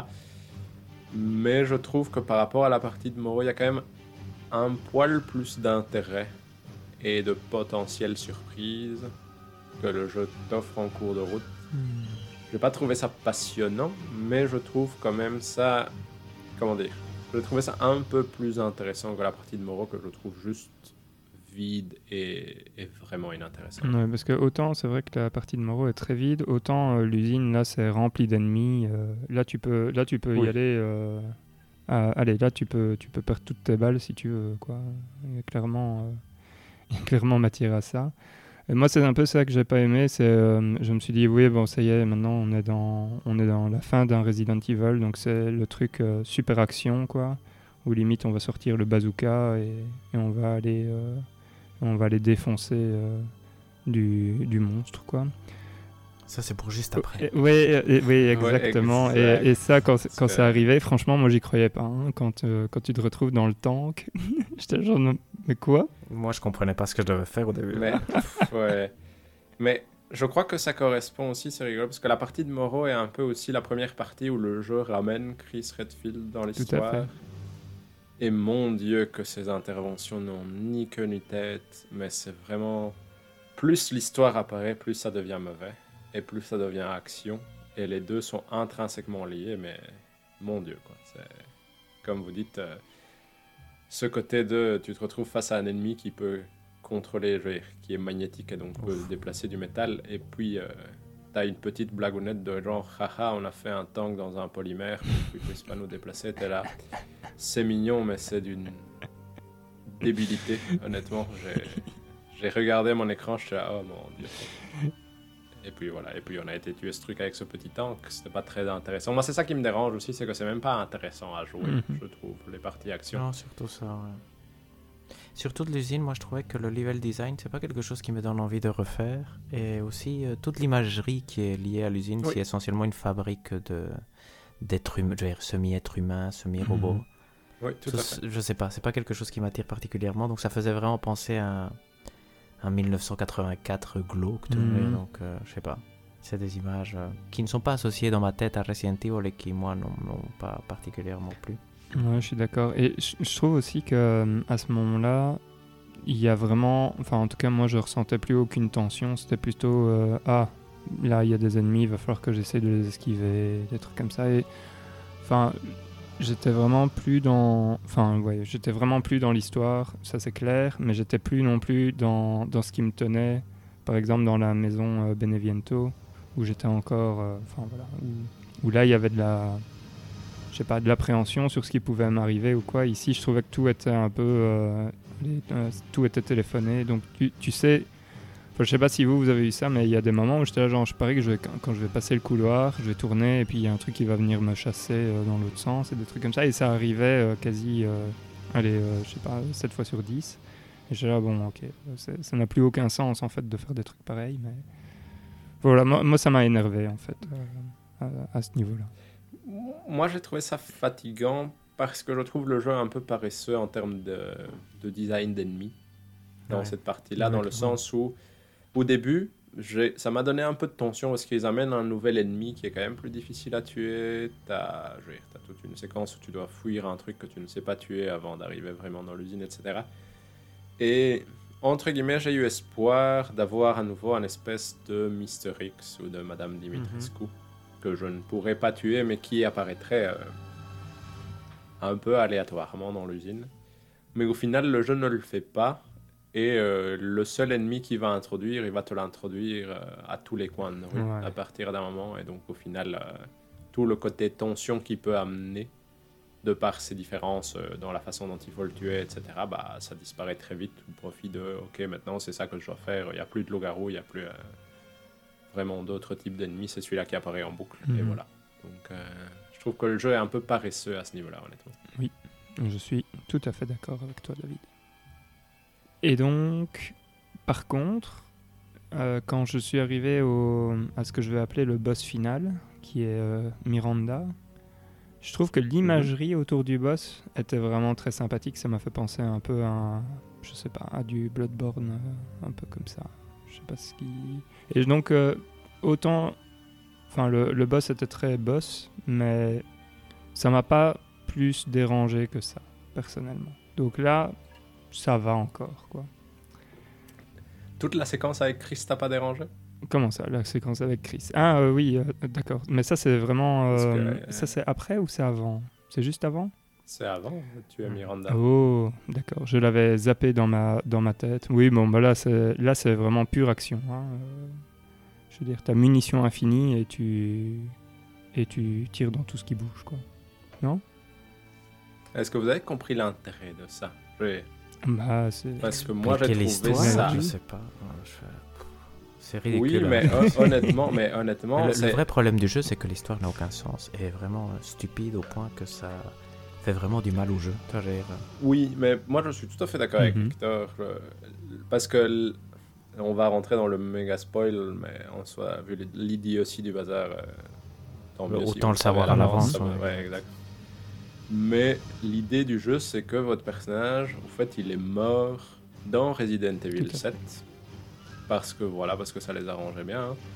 Et au fait, maintenant, il est composé du mold, qui est l'espèce de virus qui avait euh, dévasté cette famille et qui dévaste aussi le village. Et donc, vous êtes immortel tout simplement, à peu de choses près. Donc on va vous couper le bras, vous allez vous le recoller avec euh, un espèce de liquide. Déjà ce moment-là, pour moi, était un peu... C'est le genre de choses qui te sort du jeu. Oui.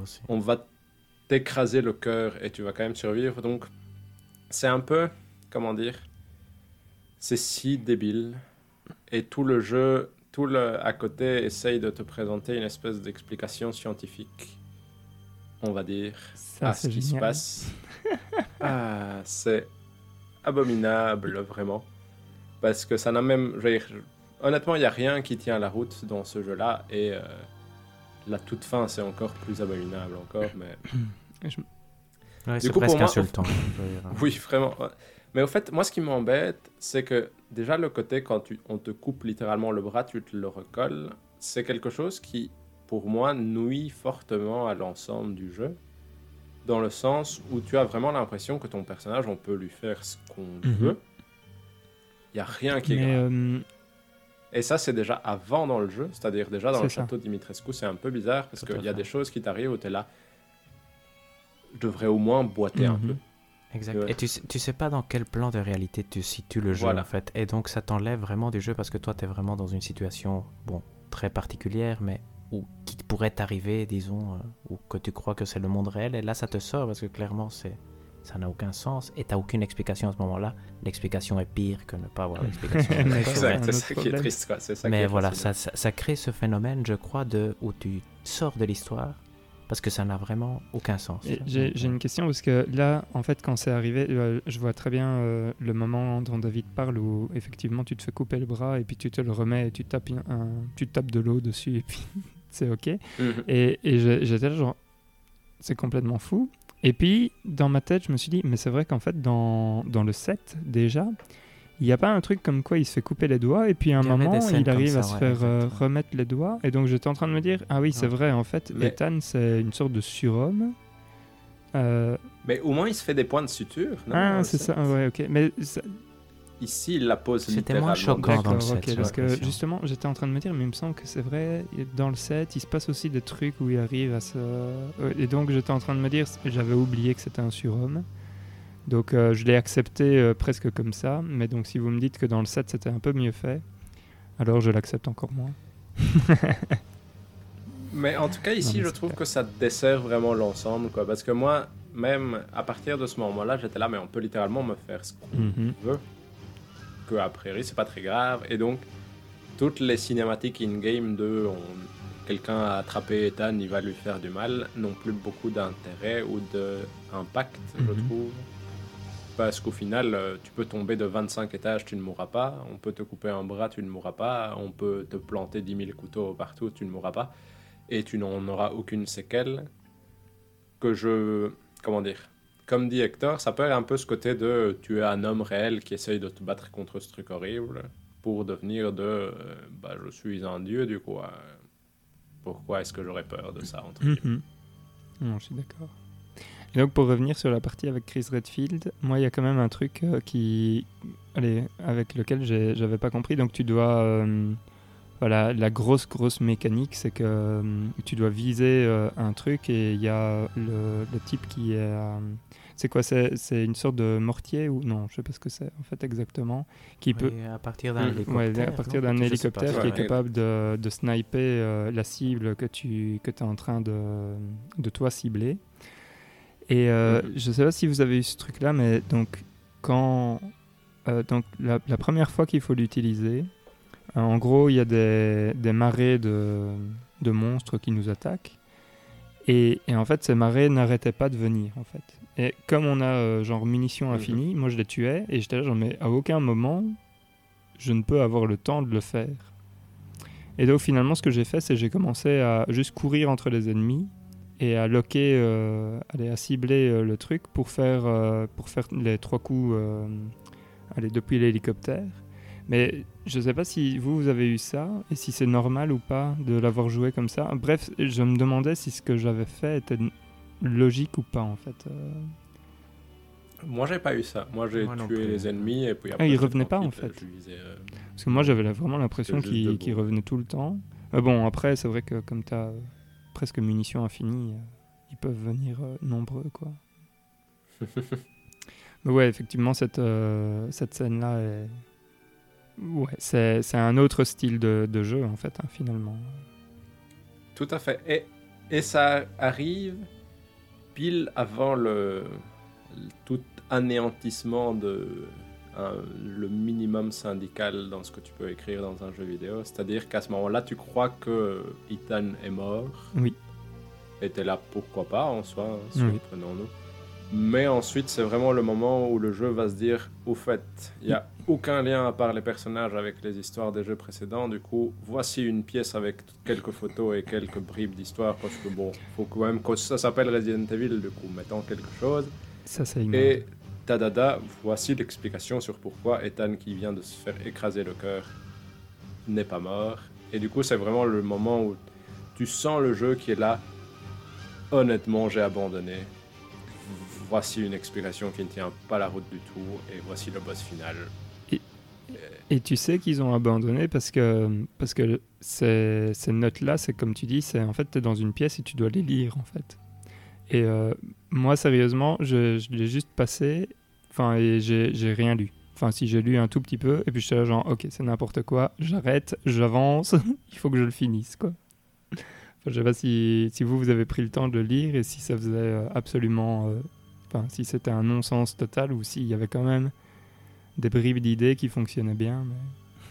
En gros, c'est quoi? Il y, a un professeur d'Umbrella qui vient rendre visite. Oui, c'est ça, c'est le chef de truc Spencer qui a été en, été en communication avec Madame Miranda pour euh, développer des bioweapons.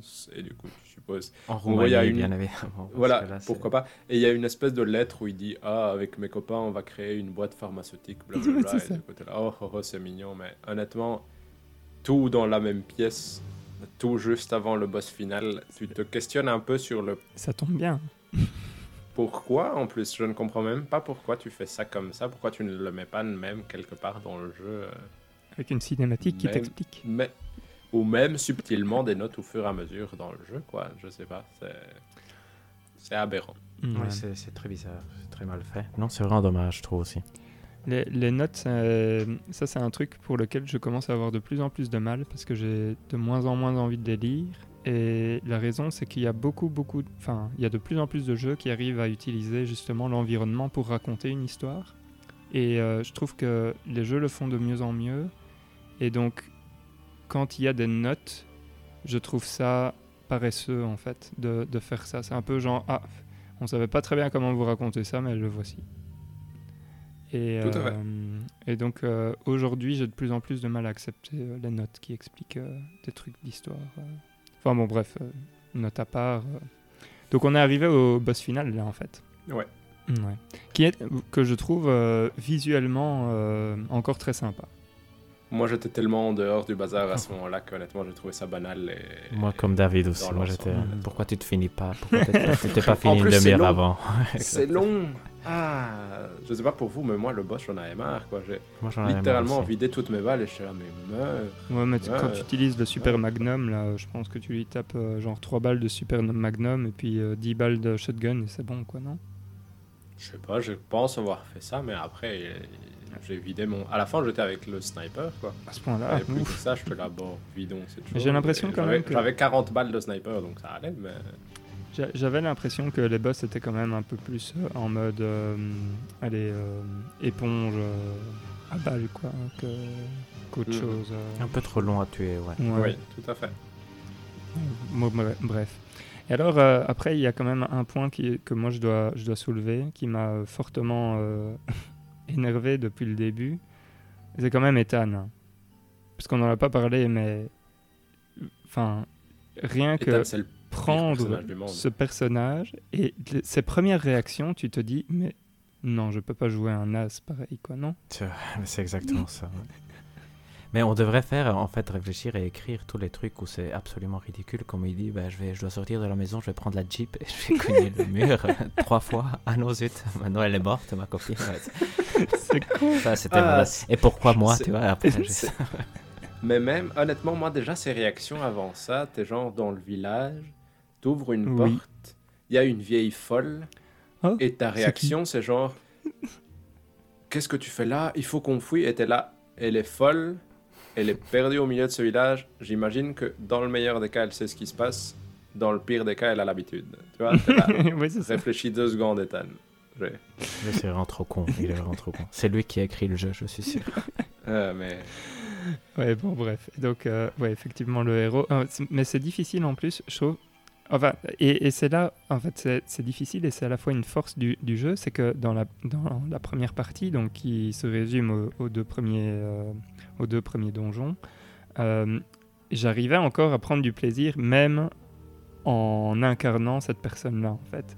Et donc, c'est là où tu te dis, ouais, effectivement, quand ils ont les mécaniques que ça fonctionne bien, mhm. c'est vraiment très très bon, en fait, parce que tu arrives mhm. à faire abstraction de, du fait que tu es un personnage que tu. Enfin, qui, moi, en tout cas, euh, me. Enfin, j'étais en train de me dire, c'est quand même. Euh, c'est quand même rude d'incarner un type aussi stupide, ça, ça, fait mal, quoi. Mhm. Et, et, donc là, enfin voilà, c'est pour euh, quand même, parce que ces, deux premières parties sont quand même vraiment extrêmement bien menées. Mhm. Et euh, parce que là, on est vraiment dans le négatif parce qu'on est, on, vient de parler quand même beaucoup de la fin. Mais, euh, mais c'était juste pour rappeler quand même que, que le début est assez, euh, assez hors norme comme ça, je trouve. Ouais, si le jeu était tout comme le début, je pense qu'on aurait mhm. pardonné l'histoire quand même, tu vois, comme on avait fait pour le remake du 2 où l'histoire aussi est, un peu stupide. Moi, c'est ça. C'est exactement ça, le remake du 2, je trouve que l'histoire est pas spécialement intelligente. Il y a des moments d'une idiotie profonde, mais c'est ça passe. Ici, ça passe pas du tout. Mhm. Mais ici, ils utilisent l'histoire aussi comme euh, élément, euh, comme la raison pour laquelle tu dois avancer dans le jeu. Oui. C'est vraiment très fort indiqué comme ça. Il n'y a vraiment aucun amusement non plus. Tu vois, c'est mhm. c'est vraiment avance, avance pour que je te raconte. Et bon, comme je, ce que je te raconte, c'est vraiment nul, inévitablement. Euh, c'est plus dur à pardonner, je pense. Mhm. Tout à fait. Et cette fin où ah, la fin, la fin. Ton personnage va se sacrifier sans aucune raison valable. Parce que honnêtement, expliquez-moi pourquoi il est resté lui. Alors qu'il aurait très bien pu attendre pour faire repartir avec Chris pour faire exploser le bazar. Et tout le monde est en mode waouh, quel héros. ah mon dieu. Ah mon dieu, qui a écrit ça Comment Au fait, moi, c'est vraiment ce genre de question. Je suis là, mais comment est-ce que c'est possible que ça, ça passe Tu vois, je vais moi, je me pose la question aussi. Je trouve que c'est dommage quand même. Parce que c'est quand même l'élite du jeu vidéo, non? Capcom et Resident Evil, tu peux pas faire beaucoup mieux. Et il y a des gens, je veux dire, qui écrit ça, tu vois, je veux dire. C'est même pas rigolo. C'est ce qu'on appelle des, allez, des films ou des séries de, pardon, euh, des films de série B. Hein, donc mais c'est pire que ça, non, justement? Ah, je sais pas, parce que, ouais, je sais pas. Pour, pour moi, il y a un gros manque de lien entre le j'ai envie de te faire peur et je suis si débile. Parce que pour moi, d'un côté, il y a l'envie de faire rire et de l'autre, il y a mhm. l'envie de faire peur. Et je trouve que les films de série B, ça fait jamais vraiment peur. Non. Parce que c'est presque rigolo de ces cons. Et ici, le jeu aussi, justement, pour moi, entre le j'ai envie de te faire peur, mais honnêtement, mon histoire, c'est vraiment. Je veux dire, c'est du pipi de chat en boîte et, et prends ça. Mais du coup, c'est je trouve que justement, ça fonctionne pas comme série B parce que le jeu n'est pas rigolo. Mhm. Il est quand même un peu effrayant, ou il essaye un peu d'être effrayant par moment avant de totalement abandonner. Et du coup, il y a quand même un manque de lien total entre l'histoire et euh, ce qui se passe en termes d'action. Non pas que d'habitude, l'histoire de Resident Evil c'était quelque chose, mais je trouvais que le côté c'est bête et con était un peu plus en retrait par rapport à la tension qui faisait que tu avais peur. Alors qu'ici, comme disait Hector, c'est un peu l'élément principal mhm. qui te fait avancer et c'est un peu trop mis en avant par rapport à la tension que tu essayes d'avoir. Et donc, soit ça te sort du jeu, soit, et tu trouves l'histoire, soit tu trouves l'histoire hyper nulle. Je trouve qu'il y a vraiment un milieu qu'ils n'ont pas réussi à trouver qui fait que tu ne ris pas, mais ça te sort du côté horrifique de, de l'ensemble. quoi. Mhm. Je suis d'accord. Vous avez encore des choses à rajouter ou on donne notre euh, dernier mot de la fin sur euh, Resident Evil Village? Pour moi, on peut clôturer. Pour moi, on peut mhm. clôturer Donc, euh, enfin, pour, moi, ça reste quand même une expérience sympa. Je veux dire, c'est un jeu qui, qui vaut la peine d'être joué. vraiment, comme on l'a dit, donc une première moitié presque exceptionnelle en fait pour moi. Je vais, franchement, je me suis, j'étais vraiment bien dedans. Et puis après, c'est la descente aux enfers, donc, euh, donc plus difficile. Mais finalement, allez, au final, j'en garde plus un meilleur souvenir grâce à la première moitié qu'un mauvais souvenir grâce, euh, enfin, à cause de la deuxième. Et je me dis que si je devais le rejouer, bah, typiquement, euh, j'irais jusqu'à jusqu'à la moitié et, je m'arrêterais là. Quoi. Donc, enfin, et ça ne me déplairait pas de, de refaire le début. Ok. Ça, ce serait mon mot final pour moi. Mais moi, c'est un peu l'inverse de toi. Je trouve que la première partie est exceptionnelle, mais je trouve que pour l'instant, j'ai plus le mauvais goût de la fin hmm. que euh, le bon goût du début. Mais tu l'as fini euh, depuis moins longtemps que nous, David. Tout à fait, exact. Mais du coup, pour l'instant, autant vraiment les quatre premières heures, je me suis dit, ah ça, je pourrais même rejouer avec plaisir, mhm. parce que ça fait moins peur, etc. Et je trouve ça vraiment chouette. Mais en tout cas, pour l'instant, j'ai vraiment pas envie de le relancer du tout. Moi, je l'ai désinstallé. Mais je trouve que c'est un bon jeu quand même. Mhm. je trouve que c'est un bon jeu et comme tu dis, ça mérite d'être fait. Et la première partie est suffisamment bonne et la deuxième partie est suffisamment correcte pour que dans l'ensemble, ça reste euh, un bon jeu. Mais c'est pour ça, pour moi, ça, je garde plus le mauvais goût en bouche pour le moment que le bon goût du début. Moi, c'est un peu un mix euh, des deux, en fait, parce que moi, bah, j'étais content d'avoir fini, et c'est vrai que je trouve que c'est pas difficile à finir. Je trouve qu'on on le souffre pas tellement, finalement. La dernière heure est longuette, mais je, je l'avais faite d'une seule traite, donc euh, je râlais sur le moment, mais c'est pas quelque chose qui a traîné plusieurs jours. Et, euh, mais avec le temps, le côté négatif prend beaucoup plus le pas que, sur, ah que le côté positif. Et donc, ça, ça me frustre un peu. Juste pour illustrer maintenant, aujourd'hui par exemple, j'ai du mal à imaginer que si on refaisait la pyramide de l'année passée, de le voir au-dessus d'un troisième échelon. Tu vois, mhm. quand, quand, je trouve par contre que les deux premières, les deux premières zones essentiellement sont vraiment géniales et moi j'étais super enthousiaste. Donc ici, ici c'est en train de, de pencher du, du, mauvais côté, disons. De... Mhm. Même si je referais comme Valérian avec plaisir les, les deux premières parties, je, je suis quand même bah, je trouve qu'il y avait du matériel quand même pour faire facilement mieux. Tu vois, il suffisait d'écrire quelque chose de, de moins insultant, et ça aurait passé. Mais, mais bon, mhm. est-ce que j'attends le 9 Je sais pas. Tu vois, c'était tellement mauvais à la fin que. Parce qu'il y aurait un 9, ça, ça a été dit, donc ce serait une trilogie. Et le 9, On vous laisse euh, découvrir s'il y aura le, le monsieur ou une autre personne qui sera le héros. Mais c'est vrai que ça fait un peu peur qu'il retourne plus du côté action que du côté, euh, on va dire, puzzle euh, environnemental. Hmm. Bon, après, moi, les remakes. Oh, pardon, pardon, vas-y. Non, non. non c'est juste pour dire, moi, ça m'a fait un peu peur de l'orientation potentielle d'un Resident Evil 9 en première personne. Mhm. Tout à fait. Clairement, les remakes étaient meilleurs, non? Oui, oui, clairement. Enfin, en tout cas, je trouve. Et euh, euh, peut-être encore un mot pour. Euh, parce que là, c'est vrai, on, parle. Donc lui, il est à la première personne. En fait, moi, j'ai un problème. Et typiquement dans l'usine, je trouve que c'est un, un vrai problème. Quand tu es en première personne et que tu dois esquiver des ennemis, je trouve que ça enlève beaucoup de tension, en fait. Parce que tu dis juste, bah, je passe, et puis à un moment, il est plus dans mon, dans mon, dans mon champ de vision. et, euh, et donc, euh, bah, il est plus là, quoi.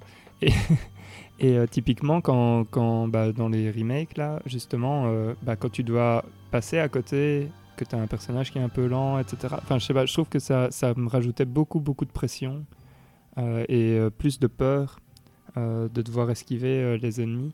Et donc, bref, c'est aussi un, point où je suis pas vendu sur, sur la vue à la première personne, en fait. C'est une très bonne remarque, je trouve aussi. Je, en fait, en y pensant maintenant euh, que tu le dis, je trouve que ça a tout à gagner de redevenir uniquement à la troisième personne, non? Je, trouve, aussi, oui. Je pense que ça, ça serait une meilleure expérience. Euh. Et alors, euh, David le disait, c'est d'ailleurs pour ça que David l'a fini un peu moins vite que nous, entre guillemets. Mais moi, au début, j'ai eu, enfin, à 60 images par seconde, je ne sais pas pourquoi. Mais j'avais parfois la nausée quand, quand, je, quand je bougeais à gauche à droite, euh, etc. Pas l'habitude probablement, mais, mais là comme ça, avec la, avec la vue à la première personne, euh, j'étais parfois pas à l'aise, juste euh, moi en jouant. Quoi. Donc je veux pas imaginer avec un casque VR ce que ça doit donner. Mais, ça, il va falloir qu'on qu'on passe à la caisse pour pouvoir tester un jour. Hein. C'est vrai que probablement pour le PSVR 2, non C'est ce que tout le monde dit qui mhm. devrait être. Mhm. Tout à fait. donc voilà, euh, si, si, vous voulez, on peut clôturer le point Resident Evil Village? Pour, moi, on, peut. Clôturer. Très bien. Et donc on passe au euh, hors-jeu. J'ai failli dire au hashtag en colère. Et euh, je vais lancer. Pardon? C'est vrai que c'est plus amusant les hashtags en colère, c'est pas C'est pas mal. Et je vais euh, laisser la main à David en fait euh, pour euh, cette fois-ci. Ok, moi je vais venir avec quoi avec une série que j'ai regardée récemment, donc j'étais un peu malade, donc au final c'était bien les séries parce que ça c'est plus simple, c'est moins fatigant que de jouer. Et j'ai regardé The Morning Show, donc ça c'est une série de Apple TV, donc, euh, qui est disponible euh, pour autant que vous ayez l'abonnement Apple TV, je pense. Et ça parle de quoi? Ça parle d'un show, de news américain, en gros, où, euh, qui est normalement présenté par une dame et un monsieur, qui sont joués par Jennifer Aniston et Steve Carell, et où le monsieur va se faire accuser d'agression sexuelle et de euh, agression sexuelle répétée euh, et de création du coup d'une ambiance euh, de silence au son travail, etc. Et donc on va voir tout ce qui en découle entre guillemets. Donc lui va perdre son emploi, va y avoir quelqu'un de nouveau qui va arriver, etc. Et je trouve que c'est intéressant parce que du coup c'est ça discute vraiment sur ce sujet de entre guillemets tout ce qui est relation dans le lieu de travail et pression en termes de pouvoir et, silence qu'il peut y avoir. Et je trouve ça bien fait. C'est, si je ne dis pas de bêtises, c'est 10 épisodes d'une heure.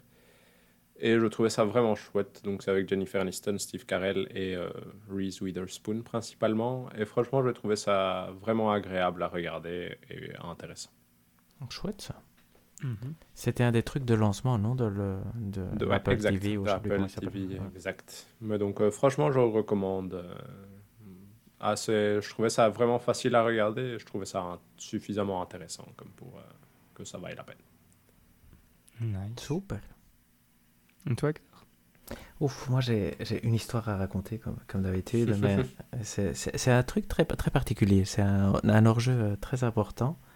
J'ai, euh, en fait, j'avais reçu comme cadeau d'anniversaire de la part de mes parents un coffret de la Pléiade des œuvres de Franz Kafka.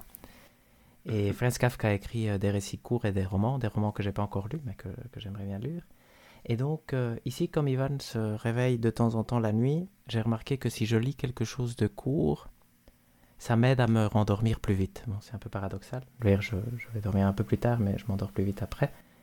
Et donc, euh, là, dans les récits courts, de, dans la partie, donc il y a un volume qui est consacré aux récits et aux nouvelles. Il y a des, vraiment des récits très très courts d'une page. Et une nuit, j'ai lu un, un récit qui s'appelle Le souci du père de famille, qui est absolument euh, fantastique. Mhm. Et d'ailleurs, euh, rien à voir. il, faut absolument le lire, donc je ne vais pas dire grand-chose, mais euh, mhm. ça c'est à lire absolument. Il est dans un recueil de récits qui s'appelle Un médecin de campagne. Et en fait, tous les récits de ce, de ce truc-là, qui sont en général au maximum trois pages, sont absolument incroyables. C'est vraiment des trucs que quand tu les lis, tu as l'impression que ça, ça trouve une clé pour mieux comprendre ton âme, tu vois. tu, sens vraiment que ça te chatouille plus à l'intérieur, autant ton cerveau que ton cœur, que c'est vraiment ce genre et ça n'a aucun sens. Hein. c'est vraiment ici le, récit parle d'un objet qui n'existe pas, qui s'appelle Odradek. Je sais pas si ça vous dit quelque chose à vous. Euh, oui. Parce que ça apparaît dans Death Stranding. Oui, j'allais dire. Et en fait, c'est une euh, référence directe à Kafka. Et cette nouvelle est à, lire absolument. C'est hmm. génialissime. Donc euh, voilà. Et je, donc je découvre Kafka et ça vaut vraiment la peine. Et tous les récits, c'est, voilà, une grosse recommandation. Peut-être un des trucs, le, meilleur truc que j'ai peut-être jamais lu. C'est, vraiment, euh, c'est vraiment troublant à quel point c'est inexplicablement bien. Tu vois, ah bah. Ok, intéressant. Ouais. Très Et donc, lien avec Dead Stranding qui est marrant, ça m'a donné envie de jouer à Dead Stranding. Ouais, moi aussi, j'ai envie d'y jouer euh, dernièrement. à cause du trailer, peut-être. Ouais, certainement. il était bien. Lui. Mais il était sympa, Death Stranding en soi. Je vais finir. L'épisode caché. c'est vrai, l'épisode caché. C'est vrai que ça n'a jamais été un jeu du mois. Et pourtant, ça a été le premier jeu du mois. Peut-être qu'un jour on le sortira, effectivement. Mais euh, ouais, là, là c'est vraiment vintage, hein, déjà. oui, c'est vrai. Ça vaudrait la peine de le réécouter. Bref. Donc voilà, chers auditeurs, vous avez bien entendu, il y a eu un épisode caché qui avait été fait sur Death Stranding. Et donc peut-être qu'un jour, à votre demande, on, le sortira euh, de façon euh, remaster ou euh, director's cut en fait. Pourquoi pas? On le vendra aux enchères, ça va être génial ça. 45 centimes. Aucune offre. en parlant de 45 centimes, enfin même si c'est pas le prix qu'on a payé pour avoir ce livre, moi j'ai lu euh, le livre de Albert Einstein, euh, Relativity, The Special and General Theory. Et vous voyez, c'était sympa. Euh, c'était, en fait, c'est ma femme qui l'avait choisi parce qu'on essaie de lire plus ou moins un livre par mois et, ça change. C'est, enfin, on choisit l'un après l'autre le livre à lire. Et euh, en fait, c'est un très petit livre, hein, parce que ça fait genre 120 pages. Bon, il y a des annexes qui font que le livre a 190 pages. Mais, euh, mais donc, ça se lit euh, encore assez bien. Par contre, ouais, c'est quand même assez costaud. Et je veux dire, il faut, il faut avoir fait des sciences pour, pour suivre un peu. Moi, je suis rouillé complètement en physique. Donc, en gros, tout ce qui était développement mathématique, j'étais, j'étais encore Là, ça, là, il n'y avait pas de problème. Mais parfois, euh, enfin bref, moi, quand on me parle de, de champs magnétiques et ce genre de trucs, euh, là, ça, sort maintenant de mon, de mon domaine d'expertise, clairement. Mais euh, ouais, franchement, c'est intéressant. En fait, c'est ce qui est très très intéressant, c'est que hum, cet homme écrit comme un comme un scientifique devrait toujours écrire, c'est-à-dire qu'il donne tous les crédits aux gens qui ont fait évoluer la, la, théorie et euh, sans jamais omettre le. Et alors, en fait, il a, il a un style d'écriture qui est euh, qui est très posé. Alors, on a l'impression que lui n'a rien fait. C'est ça qui est assez incroyable. Donc, il, il, est en train de parler de ça.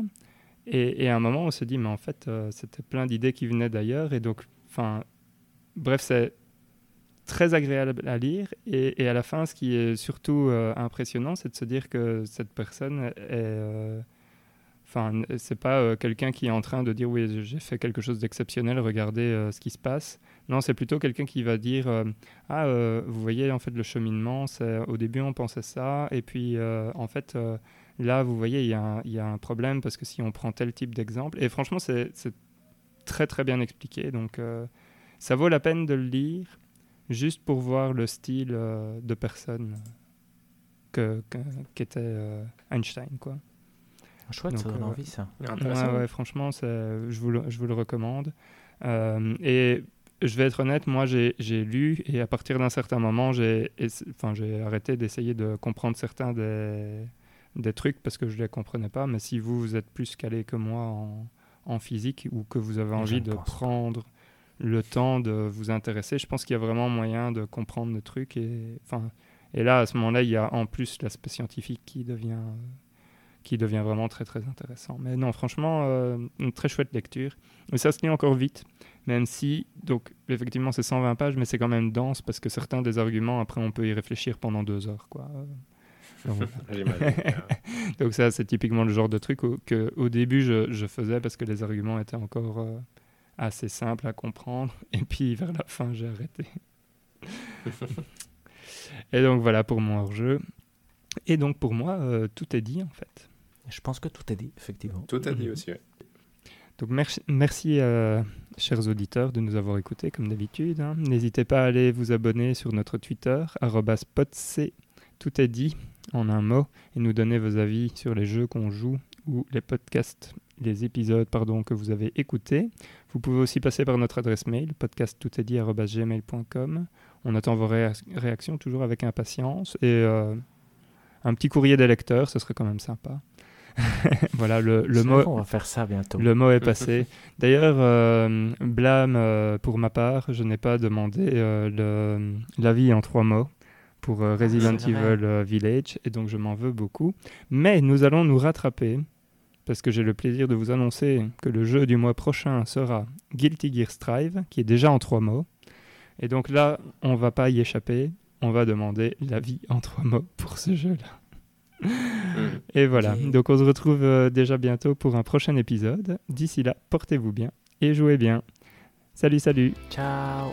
Ciao à tous.